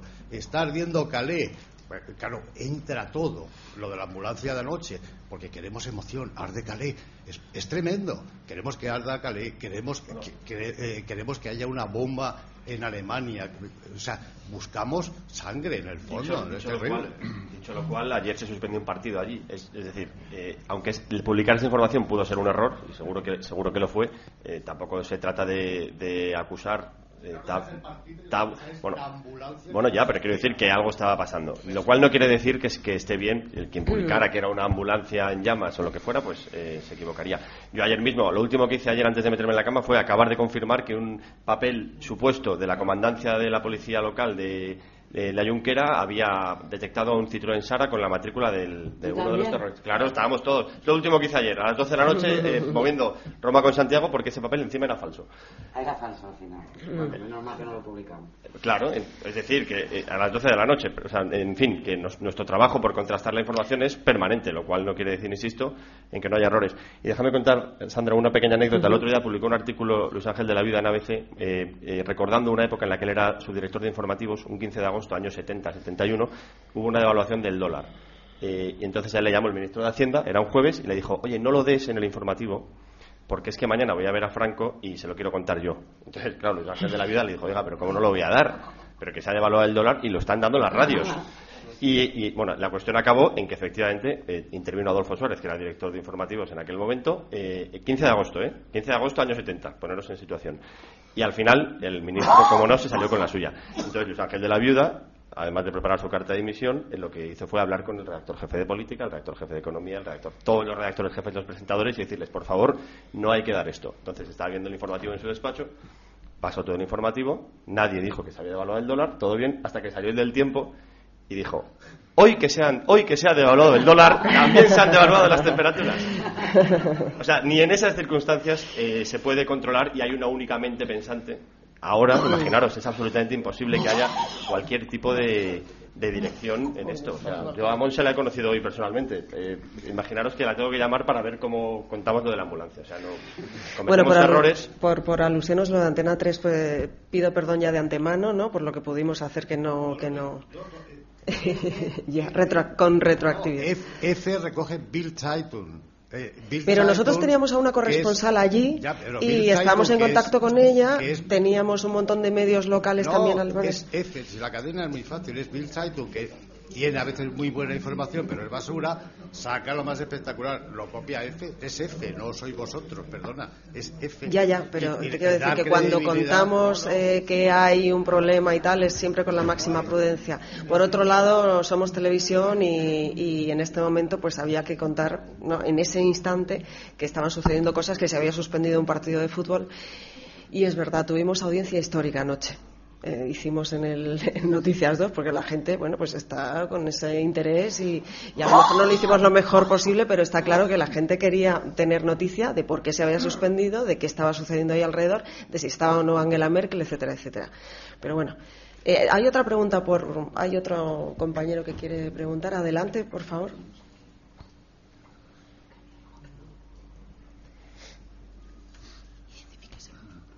Perdón. Ah, vale, se me oye bien. Hola, soy Roberto González de la Televisión Canaria.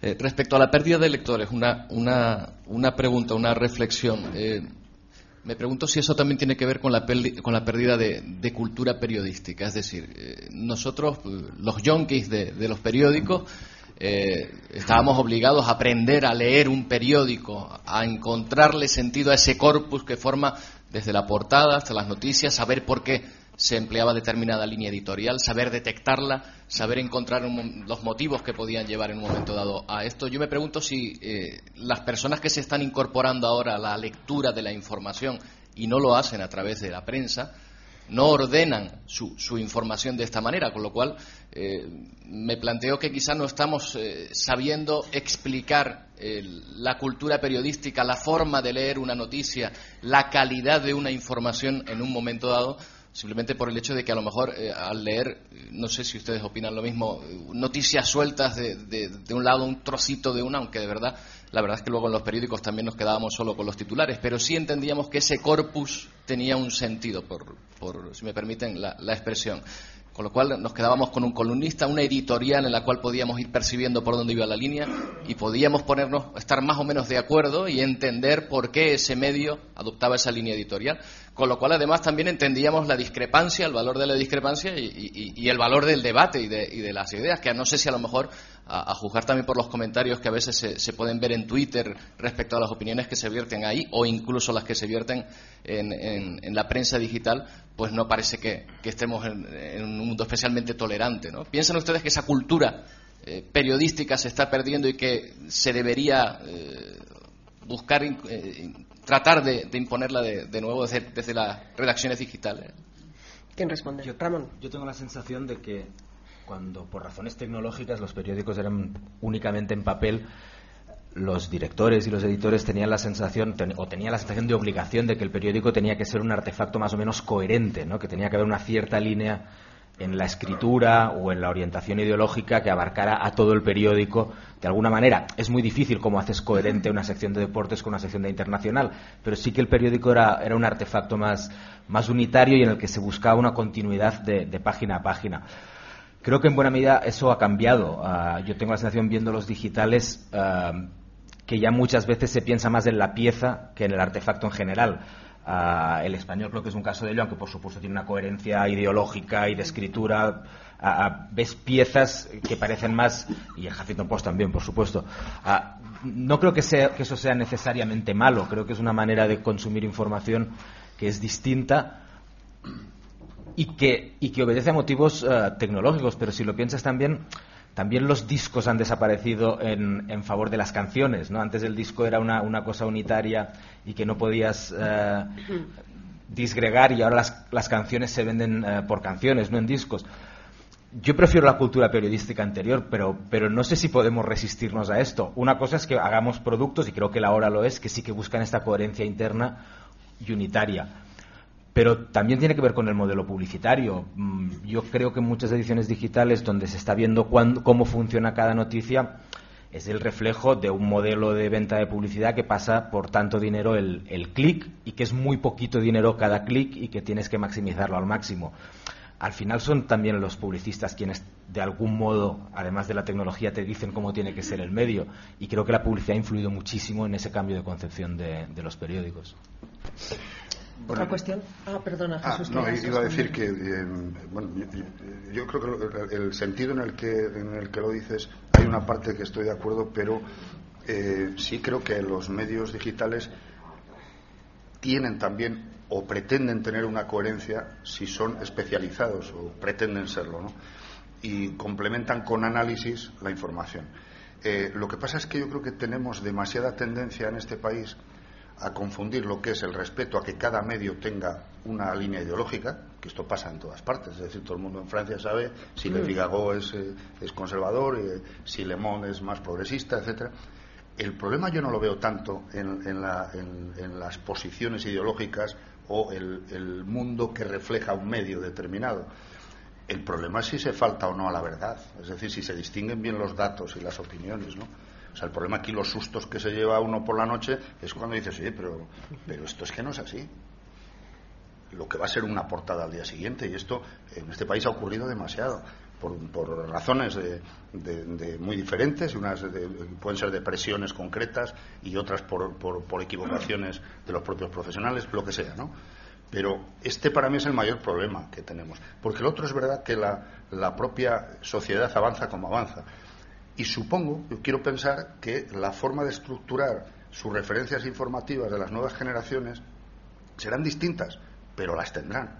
O sea, yo pongo un ejemplo cercano. Yo este fin de semana, en mi casa, mis hijas se han enterado de los atentados de París antes que por los medios convencionales, por su propia cuenta.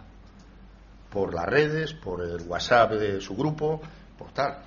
Y eso sí, luego necesitan alguna referencia, o a mí me gustaría que la necesitaran y que la tuvieran, que les explique hasta dónde uno puede llegar, qué significa esto, qué puede pasar, etcétera, etcétera, ¿no?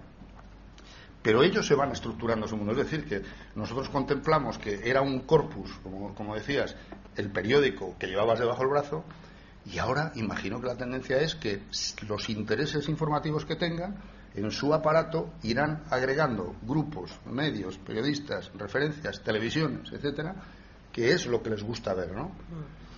Y eso va formando su mundo. Y otra cosa es que seamos capaces de, oye, de, eso darle una profundidad, una calidad, una, en términos cívicos. Yo ahí ya no hablo de periodismo, sino lo que a uno le gustaría, que es que eso que yo me llamaba antes, crear una comunidad en el medio por el que apuestas, que tenga un sentido. Es decir, que digas, oye, no, pues usted distingue los datos de las opiniones y luego sabe que estos son los principios. Que es que confundimos a veces independencia y neutralidad, que son dos cosas distintas, totalmente. Y lo, que sí hay que garantizar es la honestidad del trabajo que haces, ¿no? Y luego ya que cada uno elija, ¿no? Siguiente cuestión. Eh, teníamos ahí un señor, aquí a, otro compañero, aquí. Ah, bueno. El primero que, pueda. Eh, ¿Te puedes levantar, por favor? Gracias. Buenas. ¿Se oye bien? Sí. Eh, bueno, soy Pablo Martín. Eh, estudio periodismo y comunicación audiovisual. Eh, yo quería mm, preguntar un poco por lo que a mí me, llega más, que es el tema de, los becariados y, el futuro de, los nuevos periodistas. Cada año salimos decenas de miles de, nuevos periodistas más o menos bien formados, aunque en mi opinión la universidad no, forma prácticamente para, nada, pero em, eh, hace algo así como un año yo estuve hablando con Ramón Lobo, eh, ex corresponsal del país, y hablando del tema del becariado, hablaba de que em, los periodistas anteriormente sabían que empezaban en un medio y más o menos tenían un camino ya marcado que podía variar de un medio a otro, que la verdad es que no, no, no, lo he vivido, no puedo, no puedo corroborarlo, pero la idea un poco era esa, que tenían un, un medio ya, o sea, un medio que ya les iba encaminando hacia un futuro, que luego podía ir variando, pero que sabían que cuando empezaban eh, ya era una manera más o menos continua de, de, conseguir eh, tener un trabajo más o menos estable.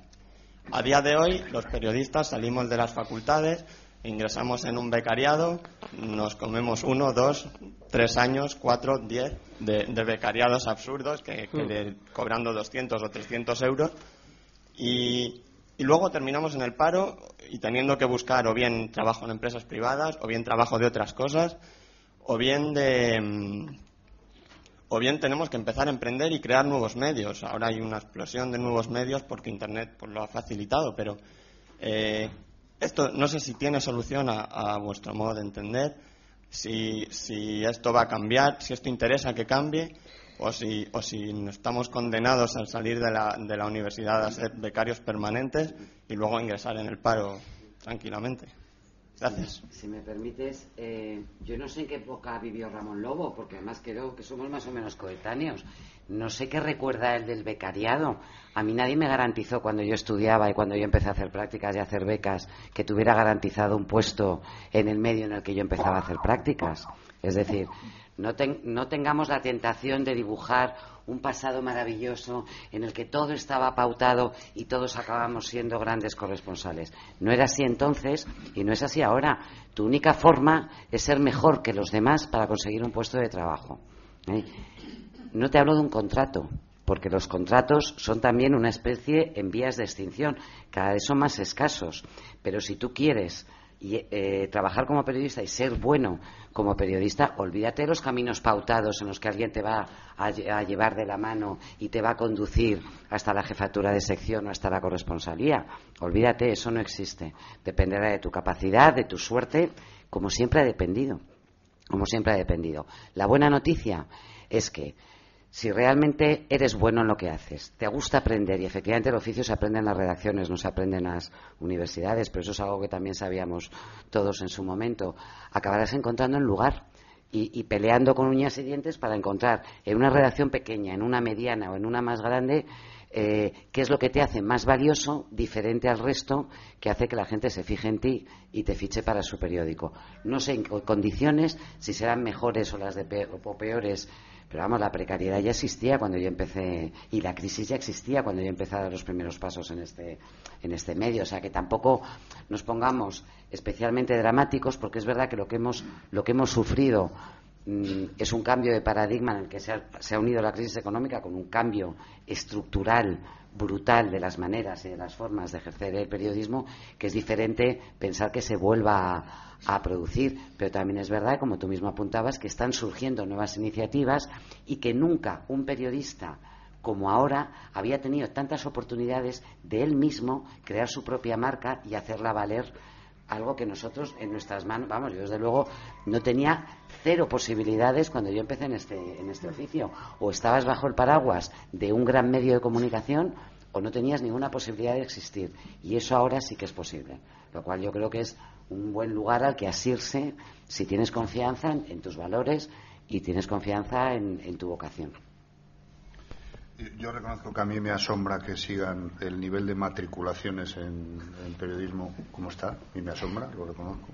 Están todas las facultades eh, a tope y, y, yo quiero entender que eh, también se interpreta que mm, no se puede concebir ya el futuro de quienes empiezan en, el, en el, oficio, yo lo sigo considerando un oficio, eh, exclusivamente para escribir o para ser corresponsal de, una televisión o porque ahora la, búsqueda de posibilidades es mucho más abierta y muy diferente. Incluso labores que no son exactamente periodismo, sino comunicación o cuando has citado audiovisual, audiovisual no se refiere exclusivamente a televisiones, sino a Internet, a empresas, a todo tipo de cosas, aquí y fuera de aquí. Porque es verdad que la precarización afecta al periodismo, pero afecta a todas a toda la, sociedad. Es decir, que estamos en una etapa de precarización absoluta que, oye, que, habrá que asumir que hay que hacer alguna pelea social en ese sentido, ¿no? Y, ver cómo nos defendemos o cómo os defendéis las siguientes generaciones de esto, ¿no? Em, y solo apuntar una cosa, además estoy viendo a un compañero Juan Cuesta que está con ganas de hacer alguna pregunta y le estaba recordando cuando le veía, yo empecé en una redacción en Informaciones cortando teletipos de 12 de la noche a 8 de la mañana, que él se acordará. Eh, y era un trabajo precario, de hecho empecé sin cobrar. Pero es verdad lo que ya apunté antes. Si el problema ahora es que eso sea eterno, que ese es el, problema. Empezar eh, aprendiendo y esforzándose, y pues es que esto es así, ¿no? Y además se aprende más que en la universidad, aunque yo creo que se desprecia demasiado, seguimos despreciando demasiado los conocimientos que hay que adquirir en universidades, en facultades, no solo de periodismo, sino de otras materias. Y por último, cuando se citaba lo de eh, en las nuevas generaciones, lo de la lectura y tal, algunos que tenemos cierta edad, en la Facultad de Periodismo de Madrid, yo recuerdo perfectamente en nuestra época cómo había torres de periódicos del Cinco Días y del Ya, que eran los que los dejaban allí gratuitamente, y normalmente no se acababan esas torres de periódicos. ¿eh? No todos los alumnos de nuestra época leían el periódico.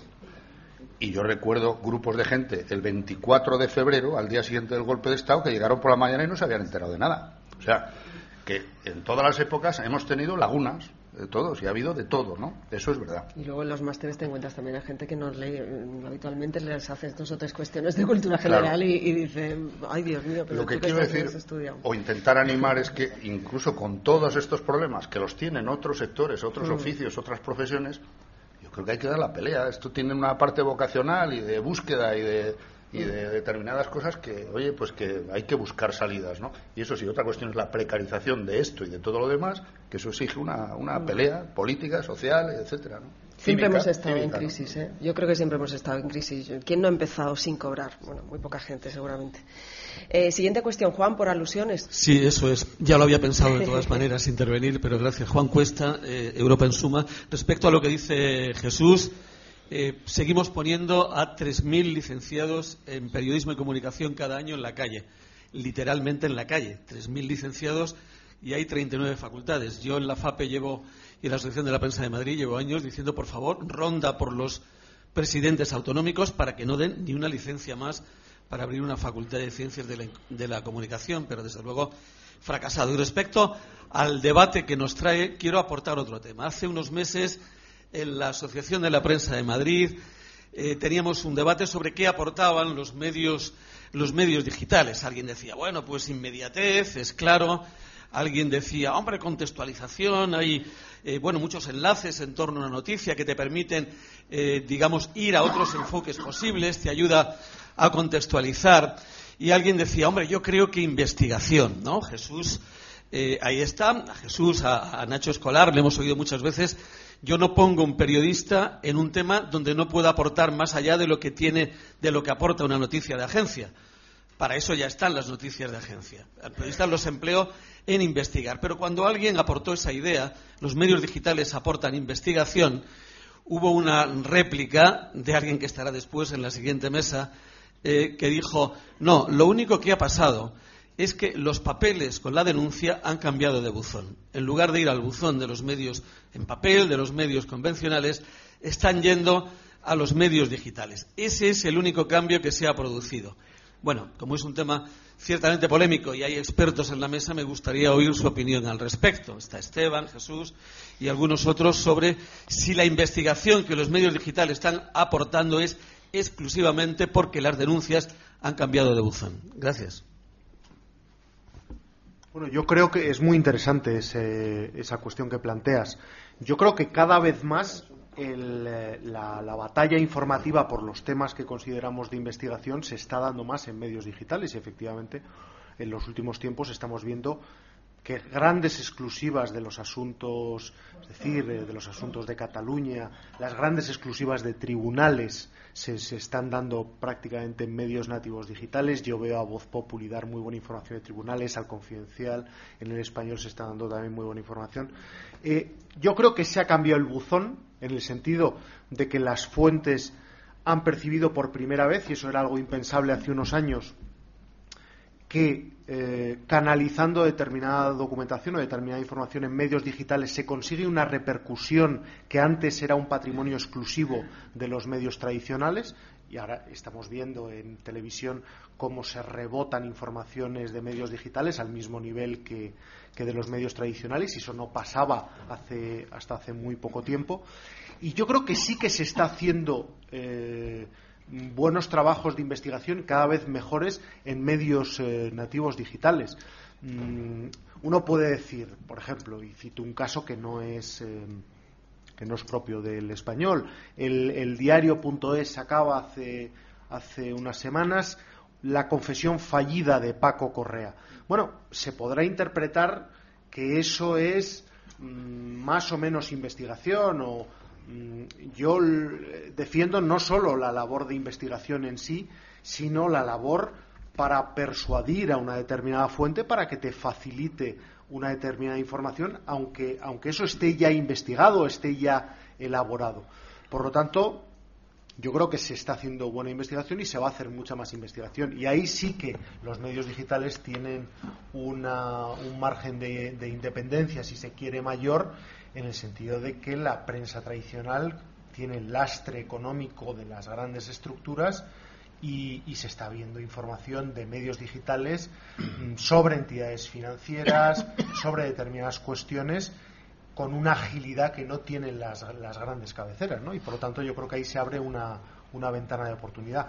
Por lo tanto, creo que se está cambiando efectivamente de buzón, lo cual yo creo que es, una, es, es un síntoma muy llamativo y responde también a que, a que las fuentes consideran o tienen la percepción por primera vez de que cabeceras tradicionales en determinados terrenos no se quieren meter.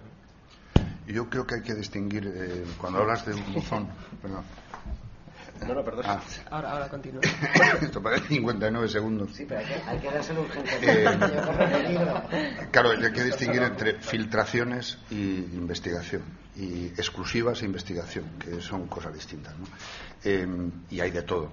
Y es verdad que hay un riesgo en, lo digital si, eh, si, se pierde de vista esto que hablábamos antes de que las exclusivas no duran nada los buzones, si cambian de sitio, es porque quien mm, aporta información considera que le es más útil ir a un sitio que a otro. Eh, pero la investigación, a mí me parece que lo fundamental de la apuesta digital es no confundirlo con lo que es ser más ágiles y adelantarse al otro, porque sinceramente creo que esa batalla dura lo que dura, y eh, lo fundamental es hacer investigación que sea útil a la gente en general o a la comunidad a la que tú te diriges. Yo pongo dos ejemplos. En, al principio de Infolibre sacamos unas cuantas historias sobre la propiedad de grupos empresariales que estaban recibiendo adjudicaciones de la privatización de la gestión sanitaria en Madrid. Bueno, eh, por supuesto no tiene eso un peso decisivo en lo que pase después, en lo que pasó después, porque, hombre, es, creo, ¿eh? mucho más importante la movilización de la marea blanca o la asociación de especialistas de la sanidad que se movilizó y puso una demanda, etcétera. Pero lo que sé es que a, los cuatro meses el juez que lleva el caso nos pide toda la documentación de esa investigación sobre eh, quiénes son y dónde están, en qué paraísos fiscales está el rastro empresarial de quienes llevan esa adjudicación, que debería haber sido transparente y se toma una decisión judicial que paraliza determinadas cosas. Si se interpreta, pasó algo parecido, lo cito solamente de pasar, con los correos de Blesa, que durante dos semanas los publicamos en soledad y luego empezaron otros medios a publicar más cosas y se demostró que no solo no se trataba exclusivamente de información que afectara la intimidad de nadie, que era la excusa por la que no se aceptaban los correos. No, se distingue perfectamente lo que es intimidad y lo que no. Y cada medio hará con ello lo que considero oportuno. Pero unos correos donde se habla de que en el 2006, se demuestra, vamos, porque está escrito en esos correos, la cúpula o parte de la cúpula de Caja Madrid conocía que las preferentes eran un producto averiado, es de interés público absolutamente y ha tenido consecuencias, porque parte de esos correos ya están en la Audiencia Nacional admitidos en la causa de las preferentes. Si esa investigación, que es a lo que voy, es útil y se administra de esa manera, yo creo que el que cambie los buzones es otra cuestión. Y lo que creo que sí hay un riesgo en lo digital es que todo lo que llegue, cuanto antes se publique sin contrastar demasiado, porque también hemos vivido ya unos cuantos casos de exclusivas de las seis de la mañana que a las nueve y media desaparecían. Y había que comérselas porque no se han contrastado lo suficiente. Y eso deteriora el patrimonio que creo que debemos intentar recuperar, que es la credibilidad. ¿no? Sí, yo respecto, eh, vamos a ver, yo niego la mayor del, en línea con lo que ha dicho Jesús del, del buzón. Es verdad que hay informaciones que llegan al buzón, pero la investigación es otra cosa. La investigación es tener a una persona dedicada a un asunto para tratar de levantar una información. Y yo creo que eso es realmente el periodismo que, genera las grandes exclusivas. Eh, esto no es, quítate tú que me pongo yo, llegan los medios online nuevos y quitamos a, los medios tradicionales. Que, por otra parte, los medios tradicionales tienen o tenemos eh, nuestra página web, que, como he dicho al comienzo del debate, siguen siendo las más leídas en España. Eh, es decir, esto no es unos contra otros, es decir, hemos ganado en estos últimos años muchos más medios, muchas más cabeceras, yo creo que eso es positivo, lo he dicho antes, para el periodista y también para el, para el ciudadano, pero eh, las, exclusivas eh, las saca el periodista que esté en el español, en el Huffington, en el ABC o en el mundo. Es decir, no creo que se haya producido un fenómeno de traslación de la información exclusiva a los medios de Internet porque sean más libres. Eh, yo eso creo que no es, cierto, aunque es verdad que hay medios que sacan informaciones y se han incorporado en igualdad de, condiciones a la búsqueda de la información. Y eso sí es una buena noticia para todos, porque hay más, competencia, por lo tanto, eh, el, ejercicio del periodismo como conjunto de la profesión será mejor. Tenemos tiempo para dos, tres cuestiones más. Adelante.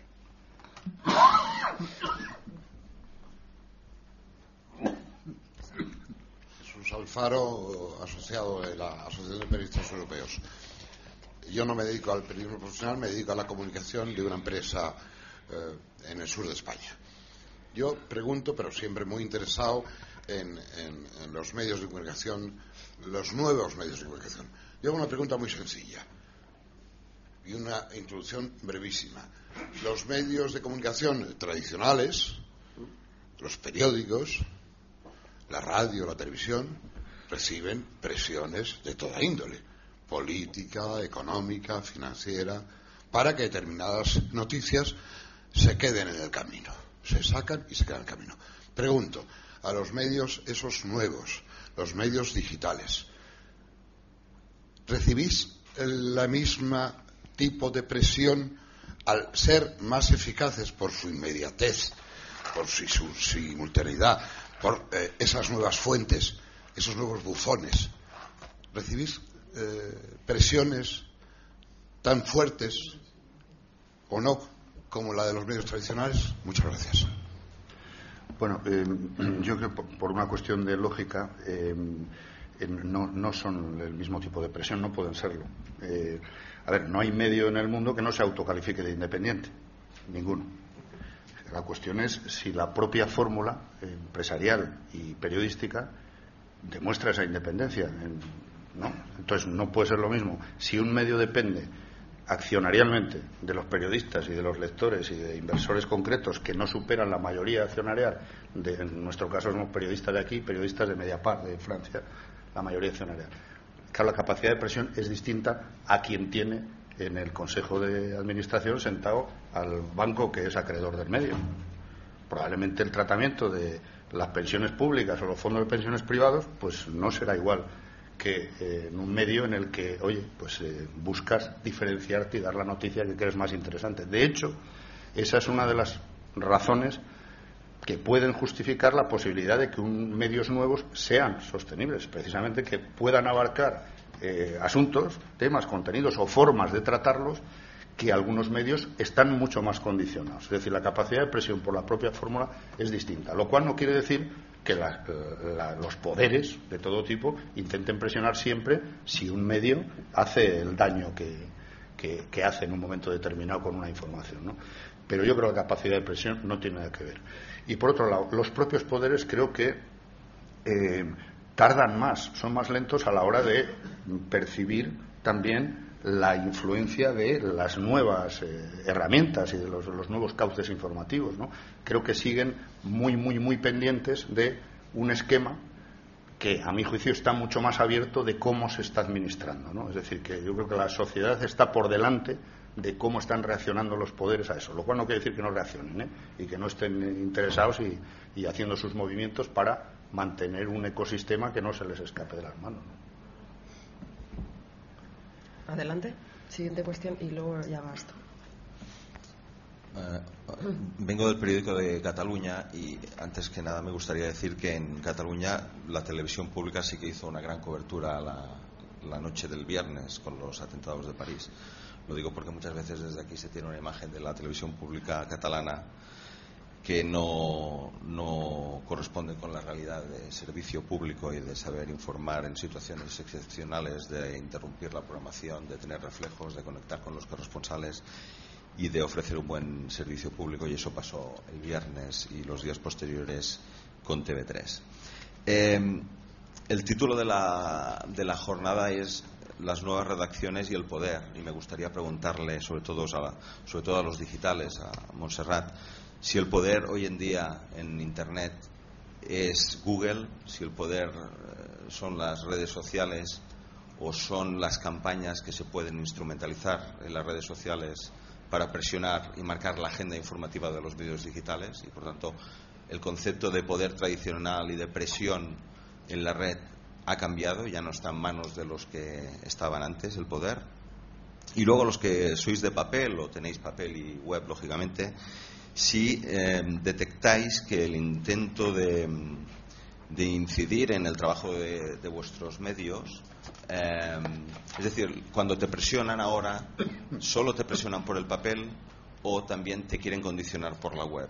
Y con que las primeras noticias las damos en la web, si de alguna manera el hecho de ser transparentes em, ponen alerta a los poderes para poderte censurar antes de que lo hagas en el soporte tradicional, porque en la web ya llevas informaciones que les afecta a ellos y de alguna manera ya les estás levantando la liebre. Y entonces eh, empezáis a detectar que cuando os llaman se quejan de la web y el papel les interesa menos, o se quejan de la web intentan que elimines, que cambies el título, que cambies el enfoque en la web y lógicamente ya te condicionan para el soporte de papel o, no, o aún siguen con los recortes de prensa y los clippings del papel y lo de Internet eh, son menos sensibles. Me gustaría saber un poco cómo lo veis. Bueno, por empezar por el final, si os parece, em, voy a contártelo otra, de otra manera. Si yo le hago una entrevista a alguien hoy y le digo después de hacerse la que va a ir solo en la web, se queja. Si le digo que va en el papel y no va en la web, no se queja.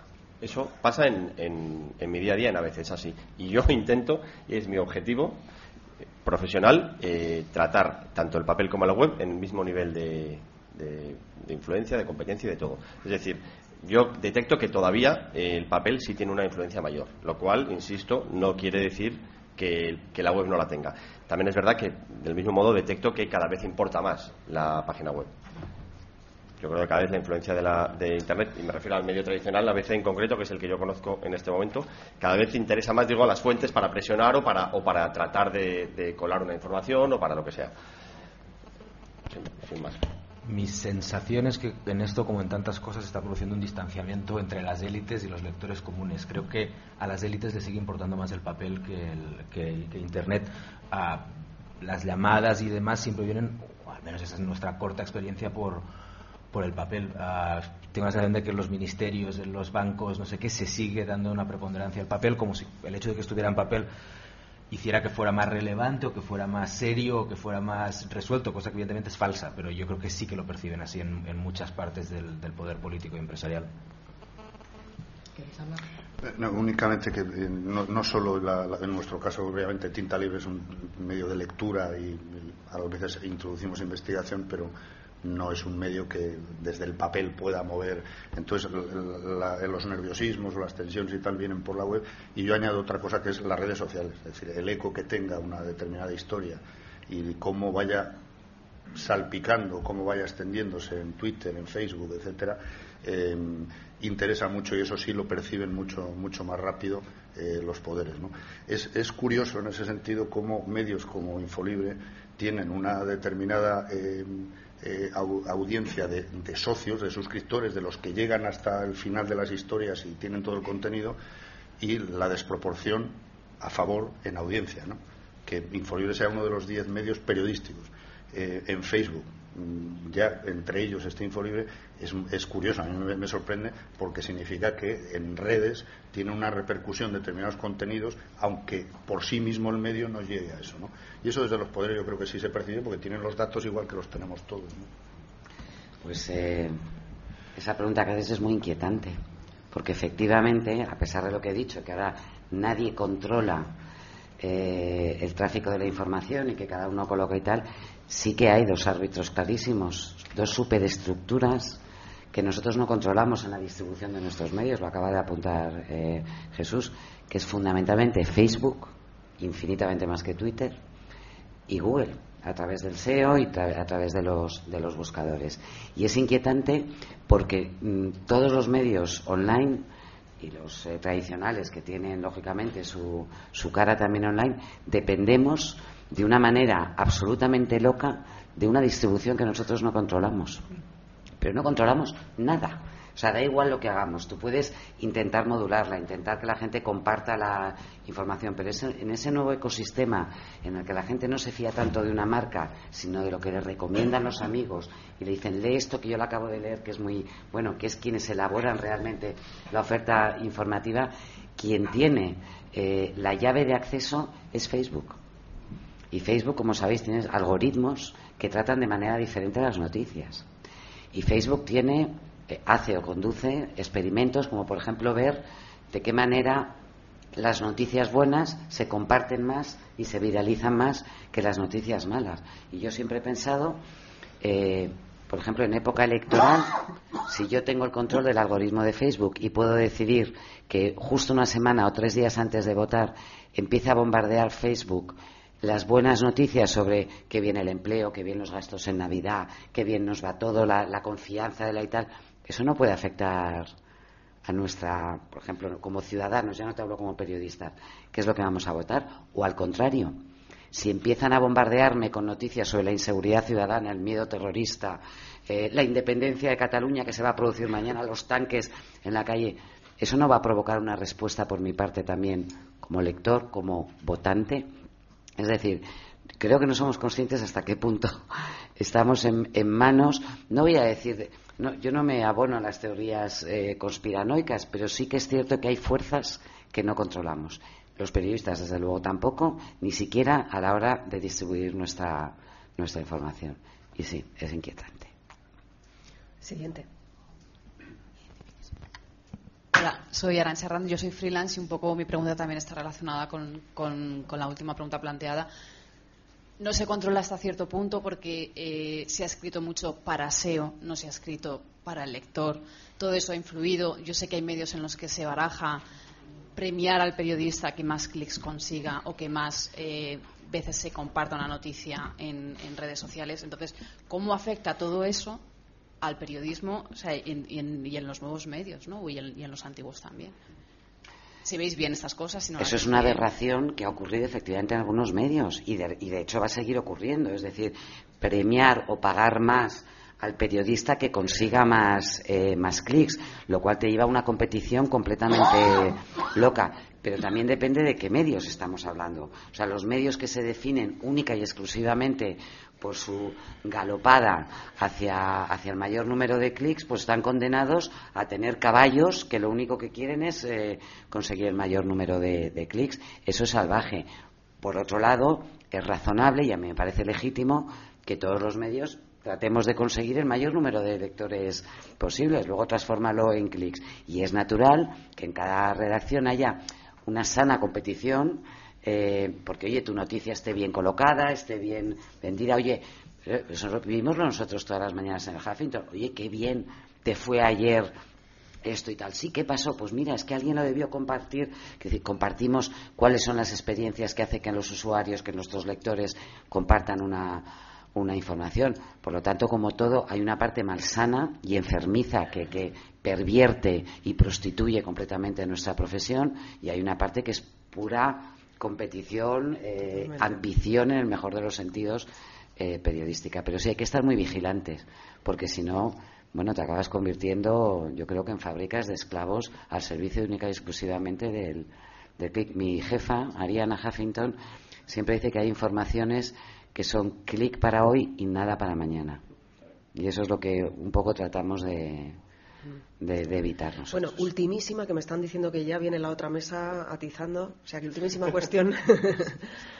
Bueno, en esa galopada de la que hablas, em, efectivamente no solo afecta a los, eh, a los medios nuevos o tal, porque recordemos, por ejemplo, cuando el país se empeñó en, eh, yo me acuerdo estaba yo metida en mis cosas asiáticas y escribiendo tal, y durante todo el día yo escuchaba el rum rum de que el país iba a pegar un, bueno, eh, un subidón tremendo porque tenía una exclusiva fantástica, extraordinaria, algo inédito. Hasta que ya pues me levanté a ver, porque claro, pues eh, toda la curiosidad de periodistas, entonces eh, me dijeron, no, no, fotografía. Fui a fotografía a enterarme a ver de qué era eso. Me oye, secreto que no se puede dar, lo vamos a dar a las 12 de la noche porque toda América Latina, bueno, vamos a tener millones de clics. Entonces eran millones de clics con eso. Y cuando lo vi, me pegué un susto de muerte y le dije, oye, pero esto está contrastado. Esto, que sí, que sí, pero ¿estáis seguros? Esto, esto es una barbaridad. Además, esto va en contra de, la opinión, o sea, de la forma de hacer el periódico que era el país, ¿no? Y, eh, bueno, pero parecía que había un interés bárbaro en eso y en que tuvieran millones de clics y efectivamente lo sacaron a las 12 de la noche, como decía a Jesús, pues más de una vez te tienes que tragar la noticia, se la tuvieron que tragar a las 4 de la mañana. Fue la famosa foto que recordaréis todos de, Chávez agonizando, que ni era Chávez ni, ni era además ético que sacar una foto así, ¿no? Bueno, yo creo que con esta intervención hemos terminado. Juan, Monse, Ramón, Jesús, Esteban, muchísimas gracias por, venir y por aprender de vosotros, básicamente, porque es lo que he hecho yo durante estas dos horas. Gracias a todos ustedes. Ya saben, quédense porque la otra mesa promete relación entre las relaciones y el poder, que era algo que ya apuntaba un compañero por ahí. Buenos días. Gracias. Gracias.